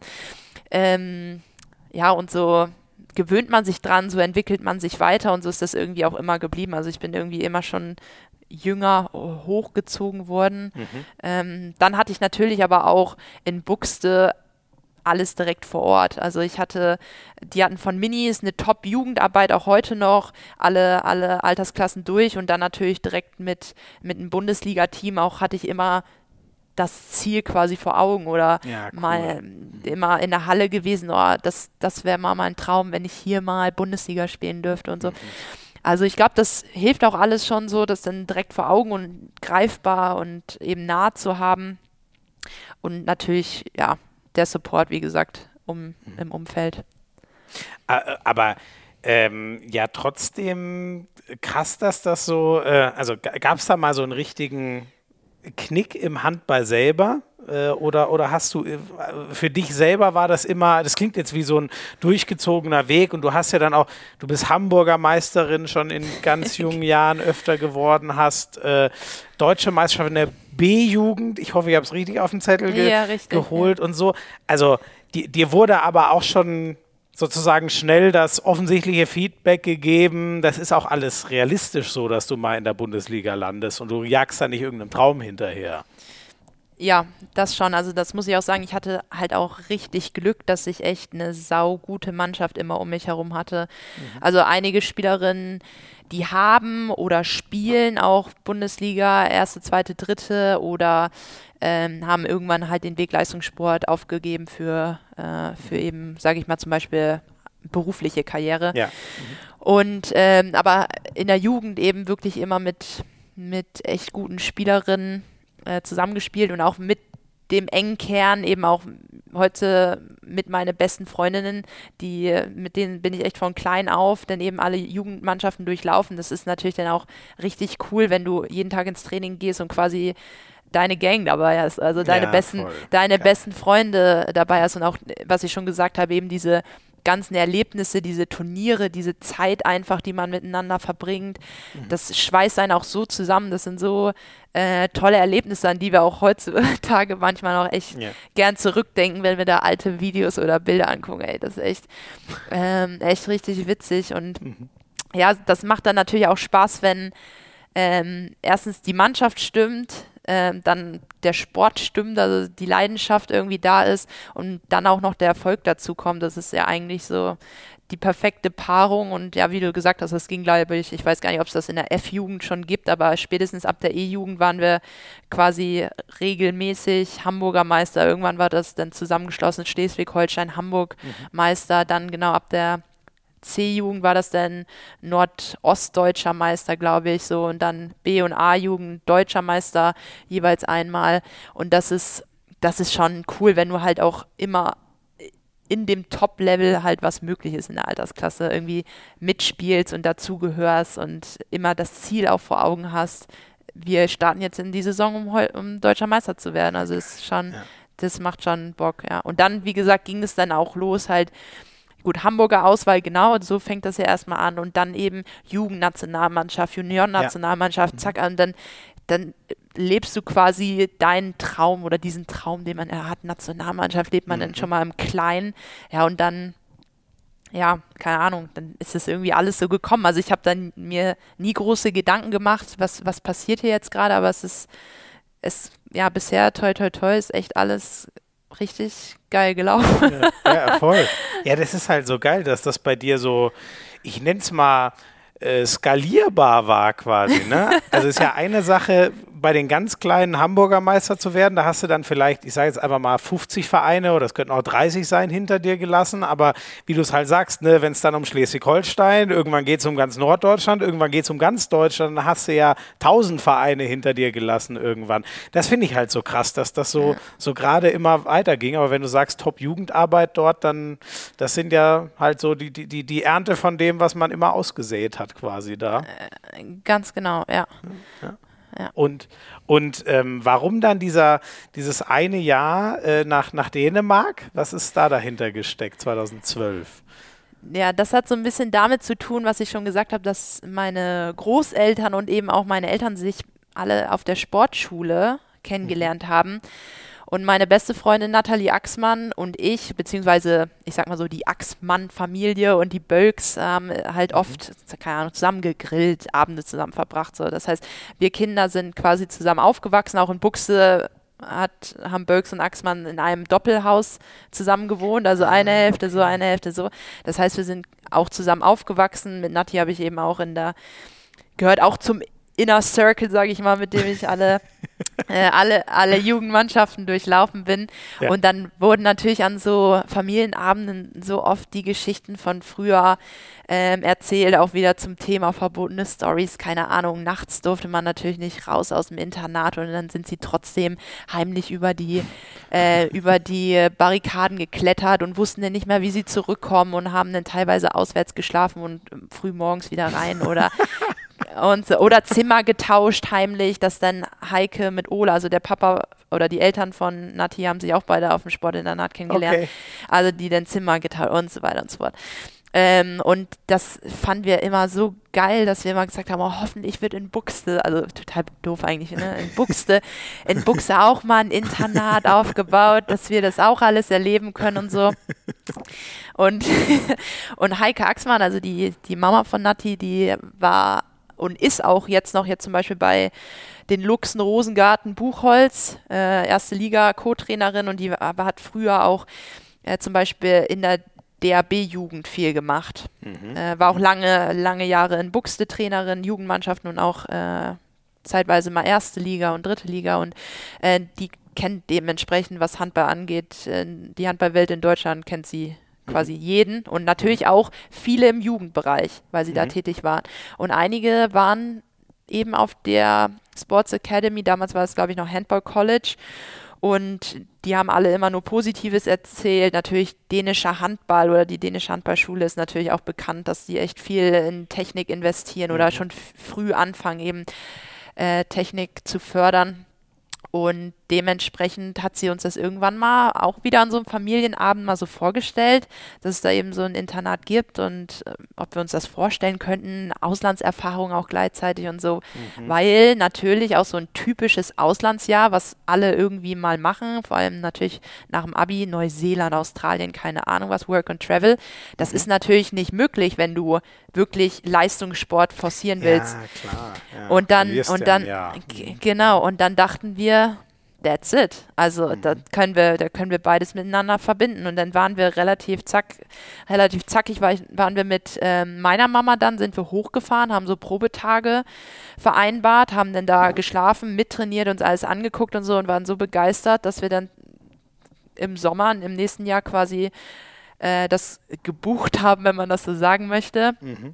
Ähm, und dann. Ach so, wie, wie, wie kriegt man da einen Platz quasi? Muss man sich also bewerben? Es, ja, es ist, also es sind begrenzte Plätze auch und das war eigentlich auch der Jahrgang, wo Jahrgang 96 quasi mhm. gefragt war, sage ich mal. Mhm. Mhm. Und da waren dann äh, Nati 97, ich 98, wir waren dann quasi die beiden Jüngsten. Und mhm. dann machst du da so Probetrainings, es ist auch wirklich wie so ein Scouting Day, wo die halt so ja, gucken, wer, wer schafft es quasi und auch schon, es gab glaube ich vier oder fünf Mannschaften in dieser Jugend. Ähm, das war, glaube ich, in der B-Jugend waren wir da und dann gab es erste, zweite, dritte Mannschaft in der B-Jugend so. Ach krass, okay. Und da haben so die quasi, haben die quasi auch schon direkt eingeteilt. Mhm. Mhm. Und äh, es war noch eine dritte Deutsche mit dabei, Leni Ort und der Rest alles Dänen, die dann, das ganz cool in Dänemark ist das Schulsystem ein bisschen anders, da hast du erste bis neunte wie so eine äh, Volksschule, also relativ einheitlich. Mhm. Dann ist das zehnte Jahr, kann man freiwillig machen, das ist so ein bisschen wie ein Orientierungsjahr, das nehmen viele, um ins Ausland zu gehen oder ähm, halt so ein Internatsjahr zu machen, um sich mhm. dann vielleicht mal voll auf den Sport zu konzentrieren oder so oder halt okay. irg mhm. oder irgendwie halt zu gucken, wo, wo soll das für mich hingehen.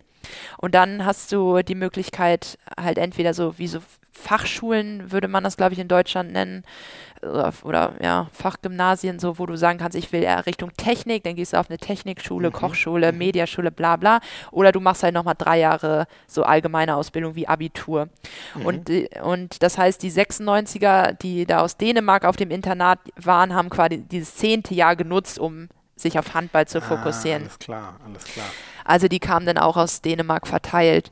Und äh, das war zum Beispiel auch so, wo ich natürlich, was Techniktraining anging, wo, wo das richtig forciert wurde, wo viel gearbeitet wurde, auch viel mehr Training war als, als in Deutschland, weil es eben einfach mit der Schule abgesprochen war und weil die Schule eben in diesem Jahr auch nicht so wichtig war, sag ich mal. Mhm, mhm. ähm, und natürlich, wir haben dann auch die mit den Jungs zusammen teilweise trainiert und die waren dann, ich meine, zwei Jahre älter und dann halt noch Jungs, Mädels, das ist ja schon auch ein körperlicher und Ach, Größenunterschied. Krass, mit, ja. Also du warst da, da 14? Genau, genau. Und 14. hast dann mit 16-jährigen Jungs trainiert. Die genau. Sind ja quasi schon kurz vor dem Männerbereich. Die sind quasi das Doppelte dann gewesen, Boah, genau. Okay. Ja. Und äh, dann ist es natürlich auch so, ja, komm mal dann über einen Block rüber. Ja. So. Und dann muss man natürlich nachdenken, wie, wie klappt das jetzt? Und dann habe ich da natürlich auch immer so, so Abknickwürfe oder so. Muss man halt sich was überlegen. Ja. Und das, ähm, das zum Beispiel hat mir auch viel, ja, ich sag mal so, in meiner technischen, handballerischen Ausbildung auf jeden Fall nochmal einen, einen Push nach vorne gegeben. Mhm. Ja. Krass, aber das sind ja Ach so, sagst du aber schon, weil das sind ja ganz andere Herausforderungen wahrscheinlich als heute. Oder, oder ist das alles noch anwendbar auf, auf das, was du heute an Problemen auf dem Handballfeld überwinden musst? Ich, ich würde schon sagen, dass viel mhm. anwendbar ist. Ich, das wurde, na keine Ahnung, auch äh, so Dreher oder so. In Deutschland ist es oft so, passt euch ein, ja, erstmal kurze Pässe, dann lange Pässe fertig. Und in Dänemark war dann richtig okay. Und jetzt machen wir nochmal jeder Dreher so und zack und äh, mhm. in der Luft nochmal, dass der Ball so eine Flugkurve hat, so den Ball anschneiden Ach, und so weiter. Also das wird da auch richtig, das wird richtig gefordert. Und ähm, einige Sachen, wie zum Beispiel dieses, wie komme ich um Block rum, das hilft mir durchaus natürlich. Mhm. Heute auch, ähm, heute auch im Spiel äh, oder ja, keine Ahnung, bestimmte Techniken, die einfach schon von früh auf wo die Basics gelegt werden. Natürlich entwickelt man sich weiter und mhm. äh, man mhm. entwickelt auch so seinen eigenen Stil. Aber das war auf jeden Fall Input, der mich sehr vorangebracht hat zu diesem Zeitpunkt. Du, du bist aber nach einem Jahr wieder zurück. Genau. Und zwar war, also zwar hat der Verein angefragt, ob ich bleiben möchte oder ob wir, Nati und ich zum Beispiel, äh, bleiben wollen. Und dann habe ich auch überlegt, weil es war echt alles top. Also man, das war auch ein Komplex, da hat man gewohnt, da hat man gegessen, da war die Halle drin, mehrere Hallen, da war ein Fitnesscenter drin, also kurze Wege, echt alles super. Und dann habe ich aber überlegt, wenn ich jetzt bleibe, damit ich quasi keine Zeit verliere, müsste ich hier mein Abi machen. Und das wären dann mindestens drei Jahre gewesen. Und da habe ich gedacht, ah nee, das ist mir bis, das ist mir jetzt ein bisschen lang und ich habe so eine geile Mannschaft in Buxte, mit der will ich nochmal deutscher Meister werden und dann, mhm. und dann sind wir äh, zurück und sind dann im Jahr drauf eben B-Jugend deutscher Meister geworden. Okay, okay. Ach krass, dann hättest du dich ganz, also das kann man dann quasi auch nicht mehr, noch ein Jahr hättest du dann auch nicht in Deutschland einfach anrechnen können oder so? Doch, oder? doch, ich denke schon, aber so war meine Denke. Also ich wollte ja. nicht, nicht irgendwas umsonst machen oder nicht, ja, nichts verlieren an Zeit, sondern ja. ich wollte das, wenn dann in einem Zug durchmachen und ähm, dann hat schon vieles dann wieder für den Weg zurück äh, ge doch gesprochen und das war dann auch gut. Also dann ging es halt direkt auch los mit Jugendnationalmannschaft. Ich wurde mhm. dann im Jahr drauf habe ich immer mal wieder mit der Bundesliga gespielt und das Jahr 14, 15, also eine Saison habe ich dann in Deutschland gespielt und dann das Jahr drauf war ich dann schon im Bundesliga-Kader. Also es mhm. ging dann halt auch in Deutschland direkt ja, Schlag auf Schlag so in etwa. Ja. Be bevor wir das gleich bereden, du hast ja vorhin den Namen äh, oder so, die Namen Bölk und Axmann scheinen ja irgendwie miteinander verwogen zu sein. Ich nehme mal an, der Axmann, den wahrscheinlich viele, die hier zuhören, als Spieler des HSV Handball kennen, gehört Ganz auch genau. zu den genau. Axmanns, oder? Äh, genau, ist quasi mein kleiner Bruder. ja, so ungefähr, so ungefähr klingt das auch nach der Sprachnachricht, die jetzt kommt. Oh. Liebe Emmy, ich habe gehört, dass du äh, beim Podcast Hand aufs Herz zu Gast bist und ich wurde gefragt, ob ich vielleicht eine kleine Memo machen möchte und dir Grüße schicken möchte und da kann ich natürlich nicht Nein sagen. Ich wünsche dir für die EM in Spanien alles Gute. Ähm, ich bin gespannt, wie du dein erstes Turnier als Kapitän in der deutschen Nationalmannschaft gestalten wirst. Ich freue mich und bin super, super stolz auf dich und wünsche dir da ganz viel Spaß. Und ähm, eine kleine Anekdote am Rande, kleine Geschichte soll ich noch erzählen. Und ich bin dir immer noch sehr dankbar. Früher war ich ein kleiner Schisser, das weißt du ja. Und ähm, ich hatte ja immer Probleme damit, irgendwo zu übernachten, weil ich immer sehr viel Heimweh hatte. Und ich bin dir immer noch dankbar dafür, dass ich damals äh, meine erste Nacht ähm, bei dir verbringen durfte. Und mit zwölf, glaube ich, war das. Und ich da das erste Mal geschafft habe, bei jemand anders zu schlafen.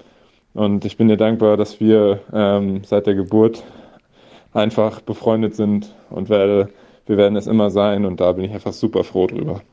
Ich grüße dich ganz, ganz doll, drücke dich aus der Ferne und wünsche dir einfach nur das Beste. Oh Mann, das war auch goldig. Oh Mann. Süß. Ja, sehr. Mir, ey, wenn ich mir den jetzt Dominik Axmann auf dem Handballfeld vorstellen. Der ist ja, also Ax, das trifft schon manchmal ganz gut in der Abwehr. Der ist ja, glaube ich, zwei Meter so ein Bär. Und der hat sich früher, das ist so, so süß, der hat ja. sich früher nicht getraut, auswärts zu übernachten, bis du ihm da mal die Angst genommen hast. oh Mann, ja. Also das ist halt echt, das ist echt so cool. Ich finde es jetzt auch, ich, ich habe tatsächlich wenig, ja, Zeit, sage ich mal, oder wenig Lust, auch in meiner Freizeit noch Handball zu schauen oder mich mit Handball zu mhm. beschäftigen. Aber wenn ich dann tatsächlich so meine Leute oder dann vor allen Dingen jetzt auch Dominik in der ersten Bundesliga einfach da mhm. äh, spielen sehe, das finde ich schon echt, echt bemerkenswert und echt cool, wie so die Wege vorangehen. Und das äh, macht mich auch schon sehr stolz, dass er da echt einen guten Job macht. Natürlich jetzt aktuell echt viel Pech mit Verletzungen, aber ich hoffe, mhm. dass die Phase äh, bald hinter ihm liegt. Und ja, das ist schon, das ist schon mega. Aber ja, er war früher echt oder ist er jetzt immer noch echt süß. Also äh, auch, auch die Babybilder und so. Also Ach ja. krass, aber ihr seid so, ja, hast ja schon gesagt, also du bist quasi, du bist ein Jahr älter, oder? Genau, genau. Ja, ja, gutes okay. Jahr. Bist wirklich genau, so die, die gro große Schwester. Quasi, genau, also quasi. genau. Nati ist 97er Jahrgang, dann ich. Dominik 99 und meine kleine Schwester, die ist 21. Mhm. 2001 geboren und wir waren immer so alle, also zusammen aufgewachsen, quasi wie wirklich wie eine wie eine Familie. Ja. Vier, Vierergang aus zwei, zwei Familien. So, sehr, sehr genau. cool. Ja. Ähm, sag mal, das hast du jetzt vorhin schon gesagt, du hast dann schon ähm, Handball-Bundesliga das erste Mal mit 16 Jahren gespielt. Ja. Das ist ja echt krass, ne? Also da ist äh, weder der Kopf noch der Körper und so, ja, äh, bei mir war das zumindest so, annähernd erwachsen. äh, wie, wie, wie hast du das verarbeitet, mit 16 da schon mal ganz oben dabei zu sein? Also das war tatsächlich das erste Mal so bei der Bundesligamannschaft im Training zu sein. Das war ähnlich wie das erste Mal zur Jugendnationalmannschaft eingeladen zu sein. Da war, war ich echt quasi kurz vorm Heulen. Also da war ich so aufgeregt. Das war, das war natürlich so für mich die ja, Idole oder die Vorbilder, wo ich immer nur von draußen am Rand saß oder geklatscht habe, mir die Autogramme nach dem Spiel geholt habe und so. Auf einmal stehst du so mit denen zusammen auf dem, auf dem Spielfeld und dann muss ich echt sagen, dass das nicht selbstverständlich ist, weil da natürlich auch noch Spielerinnen war, ich, waren, ich sag mal, aus der etwas älteren Generation, wo, wo richtig Hierarchie und zack mhm. und die, mhm. die Jungen müssen alles machen und so weiter. Das baut ja jetzt immer mehr ab. Ja. Aber das, äh, ich wurde echt sehr herzlich und total süß von allen ähm, empfangen, sage ich mal, aufgenommen. Ich war da, glaube ich, auch für alle so ein bisschen das kleine Baby. Ich war auch die Einzige, die in der Saison quasi in die Mannschaft dazugekommen ist. Also ja.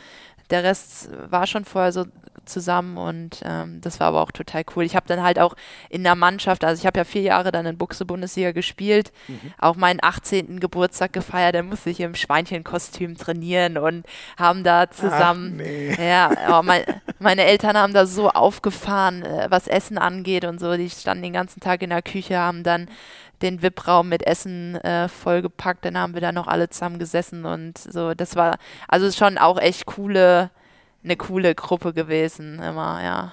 Sehr cool. Und ähm, also da hat man so, ich weiß nicht, ob man den, wobei ich weiß gar nicht, ob man den Stempel schnell kriegt, aber du hattest ja dann schon so diesen Jahrhunderttalent. Stempel. Stempel. ne? Ja, das, ja. Kann man das auch, sagen? Also, oder hast du das überhaupt so wahrgenommen damals, oder? Also mir persönlich, also ist natürlich nett, aber ist mir eigentlich völlig egal. Also äh, es war aber jedes, also auch noch bis heute, also heute werden auch noch viele Interviews so eingeleitet. Du wirst ja betitelt als das Jahrhunderttalent Deutschlands. Ach, das ist heute äh, noch so, okay. Teil, teilweise. Äh, ja. Und dann irgendwann denkt man, so mit 16, okay, kann man das sagen, da kann man durchaus noch als Talent gelten. Ja. Aber irgendwann, ja, keine Ahnung, reicht es auch mal mit Talent. Also irgendwann mhm. reicht Talent ja auch nicht mehr aus, sondern dann muss ja auch Ehrgeiz, so äh, Zielstrebigkeit, so, da muss ja auch ja. ein bisschen mehr dahinter stecken, dass aus dem Talent eben auch ähm, ja eine gestandene oder erfolgreiche Handballspielerin, Handballer wird. Jetzt hast du so äh, ein Wort wie Topstar schön umschifft, ne? Ja, da, da bin ich, glaube ich, auch weit entfernt. Da gibt es, glaube ich, noch, äh, noch andere. So? Also wenn ich so ich glaube, für alle Handballfans ist zum Beispiel Stine Ofte ein Begriff, das ist für mich ein Topstar. Mhm. Also ähm, naja, gut, aber die ist ja, oh Gott, ich weiß, aber ich, also die ist ja mehrfache Welthandballerin, wenn ich jetzt äh, richtig bin. Ne? Mehr, mehrfach weiß ich nicht, ehrlich gesagt, aber hätte sie auf jeden Fall verdient. also, Spielt ja auch bei deinem, äh, Gier, äh, genau. Gier, ne, bei eurem Konkurrenzclub quasi. Also genau. ihr seht genau. euch zweimal im Jahr mindestens auf der genau, Platte. Genau, mhm. mindestens.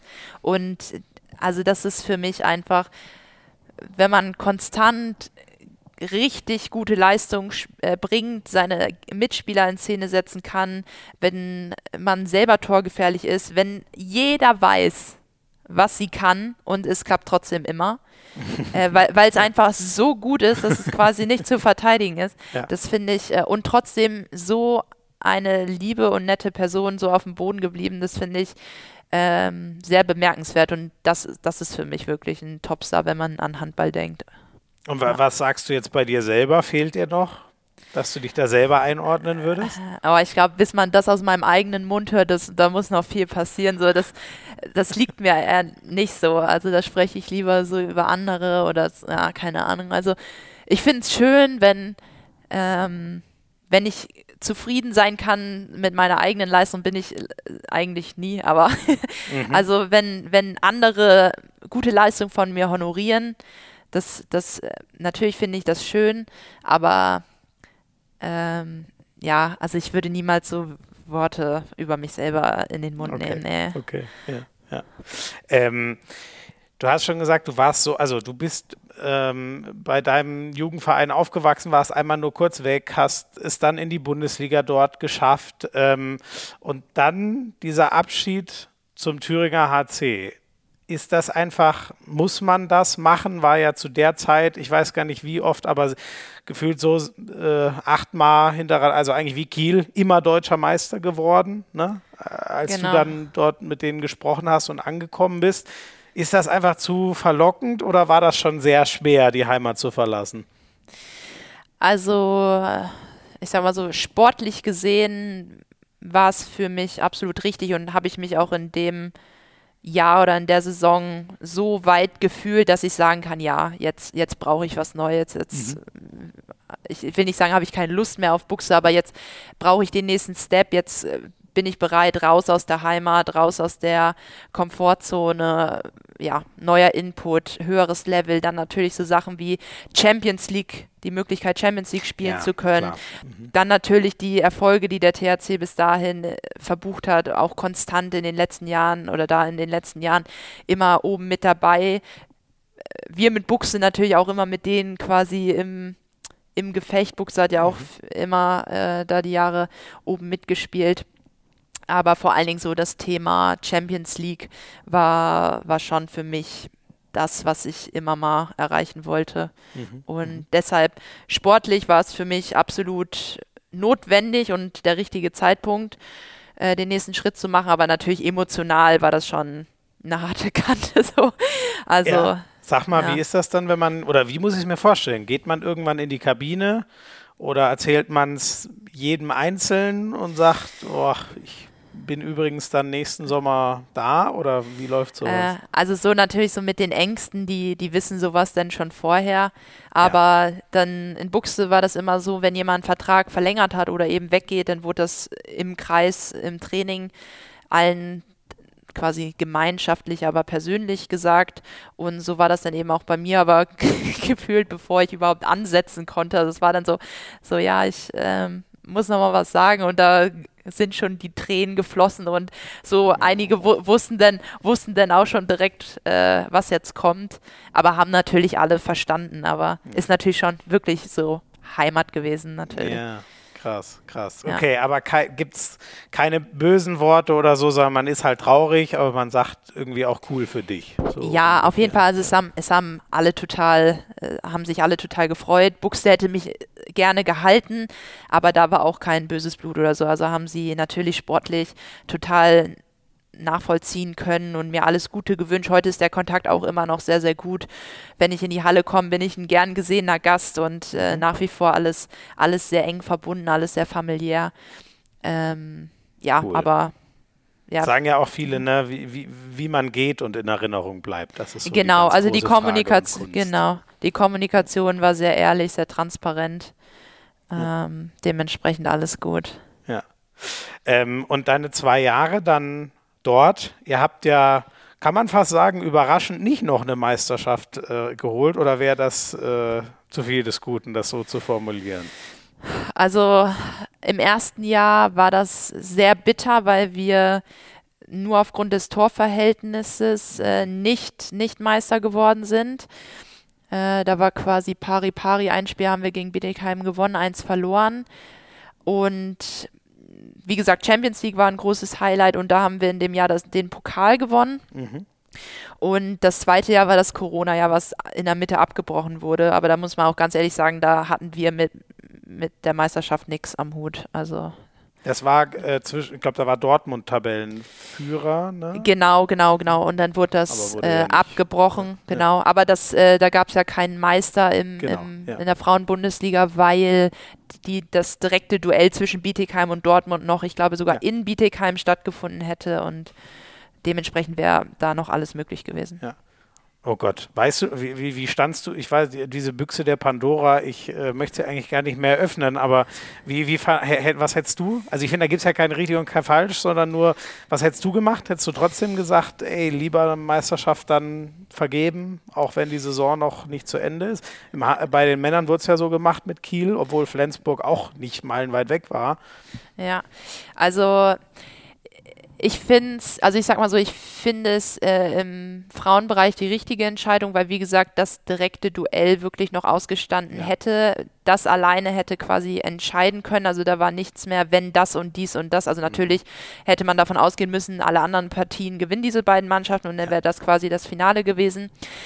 Allerdings, äh, im, ja, ich glaube, es war nicht ganz. Ähm, ganz die gleiche Konstellation in der Männerbundesliga, oder? Da war schon Kiel ein bisschen mehr Abstand. Ich glaube, Kiel hatte genau, die hätten noch das gegen Flensburg gehabt und sogar verlieren können und hätten dann immer noch einen Puffer gehabt ja. oder so. Ich hoffe, ich erzähle jetzt nichts Falsches, aber es ja. war ein bisschen deutlicher auf ja. jeden Fall. Deswegen kann ich, kann ich es schon nachvollziehen, dass man dann aufgrund dieser Konstellation sich dann doch für den Meister entscheidet, weil die Wahrscheinlichkeit einfach höher gewesen ist, dass Kiel ja. das wirklich äh, bis nach Ende schaukelt, als jetzt zum Beispiel ähm, bei Dortmund. Ja. Aber natürlich im Vergleich Männer Krönmeister, Frauen nicht, ist natürlich die Außendarstellung schon schwierig, muss ja. man sagen. Und schwer zu verstehen einfach. Ja, ja. Genau, wenn man nicht direkt inhaltlich äh, äh, äh reingeht und quasi sich das, ich glaube, so haben es auch viele schlecht äh, aufgenommen, aber das war ja keineswegs die Intention irgendwie danach, dass wir nur bei den Männern einen bräuchten oder so. Ja, ja. ja. ja. Und dann, ähm, da hast du uns eigentlich schon das, das meiste drüber erzählt, ne? Ähm, dann 2020 nach, nach Ungarn, ähm, äh, vielleicht so der, wie, wie groß ist denn der, der Schritt so vom, von, von der ganzen Liga her? Ist das nochmal eine ganz andere Welt? Das ist ja, glaube ich, ähm, so, was, was wir uns in, in Deutschland in, in, mit der Männerliga immer auf die Fahne schreiben, die beste der Welt. Ist das die ungarische bei den Frauen? ich muss ganz ehrlich sagen, ich habe es stärker erwartet, als ich sie jetzt letztlich erlebt habe. Ich glaube auch, die mhm. ungarische äh, Liga war mal stärker, als sie es aktuell ist. Mhm. Ähm, allerdings ist es trotzdem für mich richtig und wichtig gewesen, diesen Schritt zu gehen. Ich habe ja schon von den professionelleren Strukturen ja. geredet und einfach diese Möglichkeiten, die einem da als Profisportler ja, gegeben werden, dass man da, sich da einfach voll und ganz unter besten Voraussetzungen weiterentwickeln kann. Allerdings äh, finde ich trotzdem, dass es angenehm ist und sehr cool, sich einfach mal auf andere Mannschaften auch vorzubereiten. Auch wenn ich äh, die Stärke vielleicht noch mal ein bisschen höher eingeschätzt habe am Anfang, dass es trotzdem ja mehr Spaß macht, wenn man das erste Mal gegen diese Mannschaft spielt, als wenn ich jetzt das 30. Mal nach ja. Blomberg fahre oder mhm. zum THC oder keine Ahnung was. Und deshalb war, ist es nach wie vor sehr cool und ich finde zum Beispiel, dass besonders die Außen ähm, in Ungarn sehr, sehr gut ausgebildet sind, sowohl im Angriff mhm. als auch in der, in der Abwehr. Das heißt, für mich natürlich dann als Angreiferin ist es ähm, dann natürlich schwieriger quasi, wenn die Außen antizipativ stärker sind, mhm. was, was Bälle abfangen oder so weiter oder zuschieben im richtigen Moment, um Stürmerfaul zu provozieren oder so. Das fördert mich natürlich auch noch mal mehr. Das finde ich schon ist ein Unterschied mhm. äh, zu Deutschland. Ähm, und auch im Angriff macht es das Spiel natürlich viel breiter, wenn die Außen effektiver sind. Und das ist schon so ein Punkt, wo ich sagen muss, auch wenn die Mannschaften an sich vielleicht jetzt ja, oder die, wie gesagt, diese Stärkeverteilung innerhalb der Liga kein, kein Riesenunterschied zu Deutschland ist, ähm, sind es schon nochmal andere Aspekte, die, was, was die Liga von einem abverlangt. Mhm, mh. ähm, jetzt weiß ich gar nicht, wie lange hast du denn noch Vertrag eigentlich in Budapest? Also ich hab, bin mit einem Zweijahresvertrag quasi gestartet und habe jetzt äh, nochmal quasi zwei Jahre verlängert. Ah, also, ah, okay. Das ja. heißt, du hast jetzt noch das eine plus die zwei, die du verlängert hast. Genau, also quasi bis 2024. Okay. Voraussichtlich. Okay. Ja, gut. Da hast du ja, hast ja noch ein bisschen was vor, äh, vor dir dort. So ganz generell, wenn wir noch so ein bisschen das große Ganze nach vorne schauen. Du bist 23, äh, hast schon verdammt viel erreicht mit deutschen Pokaltiteln mit zwei äh, äh, Teams, mit äh, äh, dem, dem Wechsel in die Top-Liga zu dem Top-Club. Vielleicht auch so vor allem auf Deutschland gemünzt. Hast du irgendwie so Ziele, die du dir setzt? Ist das dann sowas wie das und das mal gewinnen oder wie ist so dein, dein Karriereplan nach vorne gedacht?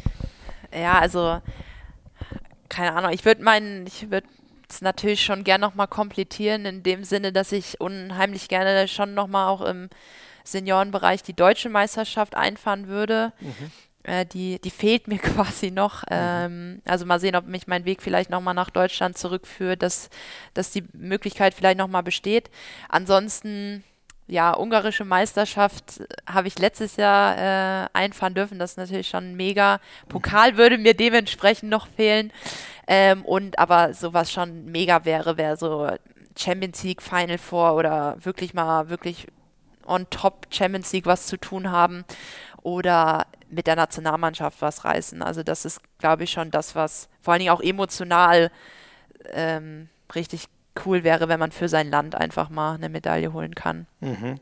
Ist ja schon, der Weltmeistertitel war 93, bin ich da richtig? Der Von meiner Frau? Mom, ja. Ja. Ähm, der ähm, ist da gerade jetzt, ich glaube, die letzten Turniere waren ja immer so im ungefähr um den Zehnten, ne? mal so in den Top Ten, mal etwas außerhalb der to Top Ten war ja so ungefähr die Ergebnisse. Was, was würdest du sagen, was ist das noch ein gutes Stück, was da nach oben fehlt für euch als Team oder Wie nah seid? Du lachst schon der wieder. Nächste, der, der nächste Versuch. der nächste Versuch. Es kommt auch noch einer, kann ich, dir, kann ich dir gleich schon sagen. Es kommt auch noch einer ganz hinten raus. ähm, also wenn man, also es ist ja immer medial diese, ähm, ja, diese Stimmung, dass man sehr enttäuscht ist letztlich immer mit unserem Abschneiden bei den Großereignissen. Letztlich, wenn man sich aber nur mal die äh, Platzierung anguckt und so die Tendenz der letzten Jahre, dann ist es immer ein Schritt weiter Richtung, also nach vorne, sage ich mal, mhm. da wo man eigentlich mal hin will. Mhm. Und dementsprechend glaube ich, wir sind auf dem richtigen Weg. Natürlich braucht das Zeit. Wir hatten verschiedene Umbrüche. Wir haben jetzt wieder ein extrem neues, junges Team, unerfahrenes Team. Das heißt so, ja, das muss sich alles entwickeln, das braucht alles Zeit, aber ich bin guter Dinge, dass wir, wie gesagt, auf dem richtigen Weg sind und ja, wie lange es noch Zeit braucht. Ich hoffe natürlich möglichst wenig, aber ähm, egal wie, wir starten immer natürlich, um das Bestmögliche rauszuholen. Und wenn da irgendwann mal echt eine Medaille bei rausspringt, das wow, wird mich, wird mich sehr glücklich machen. würde, ich, würde ich dir und äh, allen im Team natürlich wünschen. Wir holen uns jetzt zur Abrundung, bevor wir dann noch schnell Rubrik 3 machen. Noch eine dritte Sprachnachricht. Haben wir auch schon öfter gehört, den Namen Julia Benke, deine ah. Mitspielerin, auch in Budapest. Okay. Hey Emmy Charlie, ich darf dir heute liebe Grüße hier lassen und möchte dir und dem Team natürlich Maximalen bei der Weltmeisterschaft in Spanien wünschen. Ich weiß, dass du die Rolle als Kapitänin gut machen wirst und wie immer vorangehst. Ähm, ich werde dich hier natürlich bei unserer gemeinsamen Joggingrunde sehr vermissen, während ich wahrscheinlich alleine von den Hunden angebellt werde. Ähm, hab Spaß, genieß es, lass es krachen und vergiss nicht, dir am Abreisetag einen Wecker zu stellen. Pack vielleicht auch vorher deine Tasche. Fühl dich gedrückt, ich feuer dich auf jeden Fall an und hau rein. Kannst du dir jetzt schon denken, was wir noch mal? Ich habe kurz äh, mit den Augen gezuckt, als ich das erste Mal gehört habe, die Hunde lebt ihr in so einer harten Umgebung da oder was in, in Budapest? Ja, also oh oh oh oh AirPods 0%. Oh, dann machen aber wir einfach. So aber du hörst mich noch? Ja, so höre ich dich jetzt noch. Nur, ähm, ich habe gerade gesehen, mein Handy hat auch nur noch 20 Prozent, aber dann hol, wir machen ja gleich wahrscheinlich noch mal kurz Break, oder? Wir sind aber auch gleich kurz durch. Äh, okay, gleich durch, gut. genau, genau, gut. genau. Dann halten Sie noch. Ja. Okay, also, ähm, tatsächlich so unsere Nachbarschaft, wo wir wohnen, das, das ist schon sehr hübsch, muss ich sagen. Und wenn man da stehen würde, würde man schon denken, hier bin ich in Deutschland. Also es sind echt schöne Neubauten und so, echt können wir uns richtig wohlfühlen. Aber wenn man so ein bisschen die Straßen entlang läuft, dann sieht man auch schon ein bisschen, dass an der einen oder anderen Ecke vielleicht ein bisschen Geld fehlt, um das irgendwie richtig aufzupimpen. Und irgendwie ist es so, dass in Ungarn total viele Leute so Vorgärten haben, die dann in, äh, ja, mit Zaun eben abgegrenzt sind und da leben deren Hunde oder passen auf oder sind einfach viel draußen. Und wenn wir dann langlaufen, dann, ich, ich weiß nicht, ob das an uns beiden liegt oder ob wir zu, zu laut schnattern dann, aber wenn ich alleine laufe beispielsweise, ist es nicht so oft der Fall. Dann werden wir so oft angebellt, die, die Hunde laufen an die Gitter und, und kläffen uns an und dann ist es auch oft so, dass die dass man es nicht immer erwartet, weil dann das so dicke Lattenroste sind oder so, dass man die nicht immer direkt sieht. Und dann ist es schon oft so, Jula hat auch so sau Angst vor Hunden, Alice übrigens genauso, dass, dass wir dann manchmal lang joggen und erstmal die, die Nachbarschaft äh, zusammenkreischen, weil wir uns, weil die halt so angesprungen kommen. Und äh, ja, das ist quasi unsere, unsere Hundeverbindung, wenn man das klar. so sagen kann. Und ja. Ähm, und äh, ach so, hast du schon mal irgendeine Abreise so richtig verpennt oder was? Also, also eigentlich bemühe ich mich sehr, ein pünktlicher Mensch zu sein. Und natürlich gerade auch bei der Nationalmannschaft und so weiter, das gehört ja auch einfach dazu, ne? dass man jetzt nicht immer als Letzte reingedackelt kommt oder gar zu spät. Aber tatsächlich im letzten Jahr, da ähm, war ich mit Anka Gigerich zusammen auf dem Zimmer und in Dänemark jetzt bei der EM und wir hatten halt morgens Abfahrt und haben dann ja aus Frust oder keine Ahnung auf jeden Fall nicht daran gedacht, unsere Taschen zu packen und offenbar auch nicht daran gedacht, äh, den Wecker adäquat zu stellen. Auf jeden Fall ist da irgendwas schiefgelaufen, dass wir alle waren schon unten und auch beim Frühstück und haben dann schon gedacht, hey, wann, hat, habt ihr Emmy und Anka gesehen? Waren die schon hier? Oder dann auch einige, nee, ich glaube, die wollten nicht frühstücken oder so, keine Ahnung. Und dann äh, haben halt alle unten gewartet, dass wir vollzählig zusammenkommen und wir kamen eben nicht.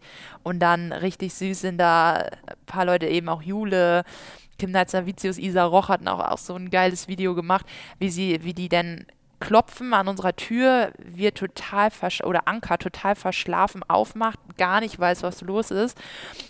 Und dann ich äh, lieg noch wie tot im Bett und dann erstmal alle geholfen, die Sachen zusammenge, äh, zusammengeschmissen und dann schnell, äh, schnell nach unten und dann noch so dazu getrottelt. Ähm, und das war schon, ja, das ist die Story dazu, ehrlich gesagt. Aber kommt nicht allzu häufig vor.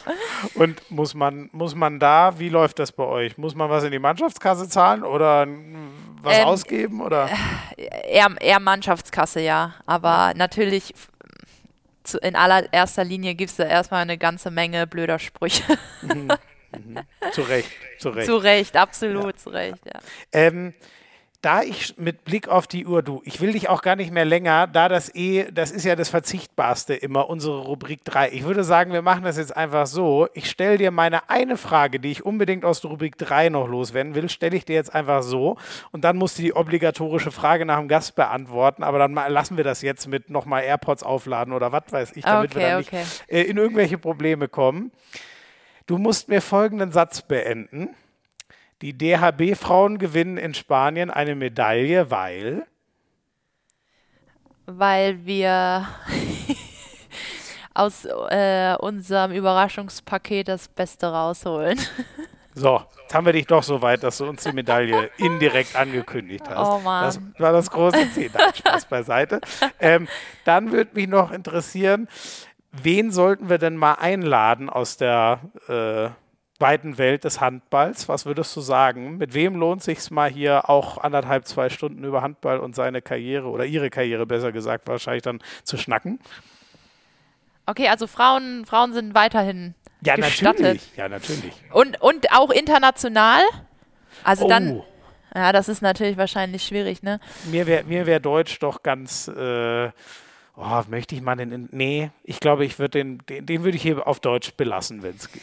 Ähm, aber dann würde mich äh, vielleicht mal so eine Spielerin, die vielleicht schon Karriere beendet hat. Ich würde ja sagen, meine Mutter, aber ich glaube, die, freut, die, freu die freut sich wahrscheinlich ja nicht so sehr, wenn sie äh, in die Position gerückt wird. Aber du kannst es ja mal probieren.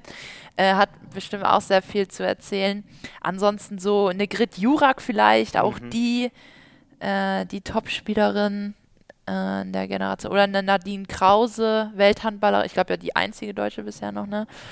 Ich habe auch nur ähm, sehen, ja, das war so Mitte der 2000er oder so, glaube ich. Ja. Oder was ich auch krass finde, äh, Sabine Englert, die spielt ja immer noch, ich glaube, die beendet jetzt ihre Karriere, die ist auch mit so die Generation, die sehr, oder die noch mit erfolgreich war, sage ich mal. Mhm. Ähm, die spielt saulange jetzt schon bei, bei ICAST, Mietjeland ähm, in Dänemark und ich glaube, die beendet jetzt ihre Karriere. Also, keine Ahnung, vielleicht mal so Vergleiche von früher zu heute mhm. oder so Entwicklung des Frauenhandballs, wenn das halt noch mehr in die äh, in den Bereich gezogen werden soll. Ja, Heike Axmann. ja, oh, der, der mein, Axmann Bölk, da kommen wir nicht aus, ich merke es schon. Meine Ziehmami quasi.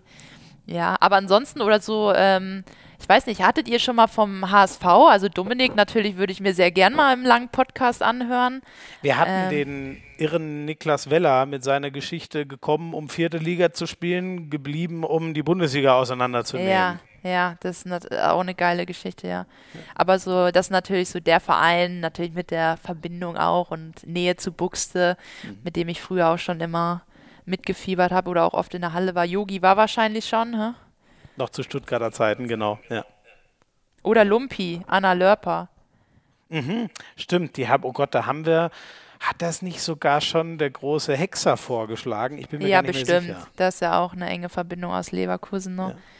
Ja, ja, ja auch Lumpi hat auch viel, so ich glaube, die hat auch so HBF-Beirat oder so gemacht und ja. äh, also so auch viel, was so ein bisschen, ich sag mal, über Handball auf dem Spielfeld hinausgeht, hat sie, glaube ich, bestimmt auch ein paar Stories zu erzählen. Cool, cool. Und coole Person. mhm. Sehr geil. Du, dann, ähm, ich sage euch allen, äh, danke fürs Zuhören und einmal sorry für das etwas abrupte Ende, aber ich finde, wir haben es ja auf eine ganz solide Länge geschafft und ich habe wahnsinnig viel über Frauenhandball generell, vor allem in Ungarn, äh, kennengelernt und ähm, sag dir vielen, vielen lieben Dank, dass du dir so lange Zeit genommen hast. Echt sehr, sehr, sehr geil. Und wünsche dir natürlich alles Gute für die WM, die jetzt losgeht in Spanien. Vielen Dank. Hat Spaß gemacht, ja. Das freut mich. Ich danke dir, liebe Emmy. Dann macht ihr noch einen schönen Abend, macht ihr euch einen schönen Abend, erzählt allen, dass es diesen Podcast gibt, damit wir noch lange weitermachen können. Und bis zum nächsten Mal bei Hand aufs Harz. Macht's es gut. Ciao, ciao. Tschüss.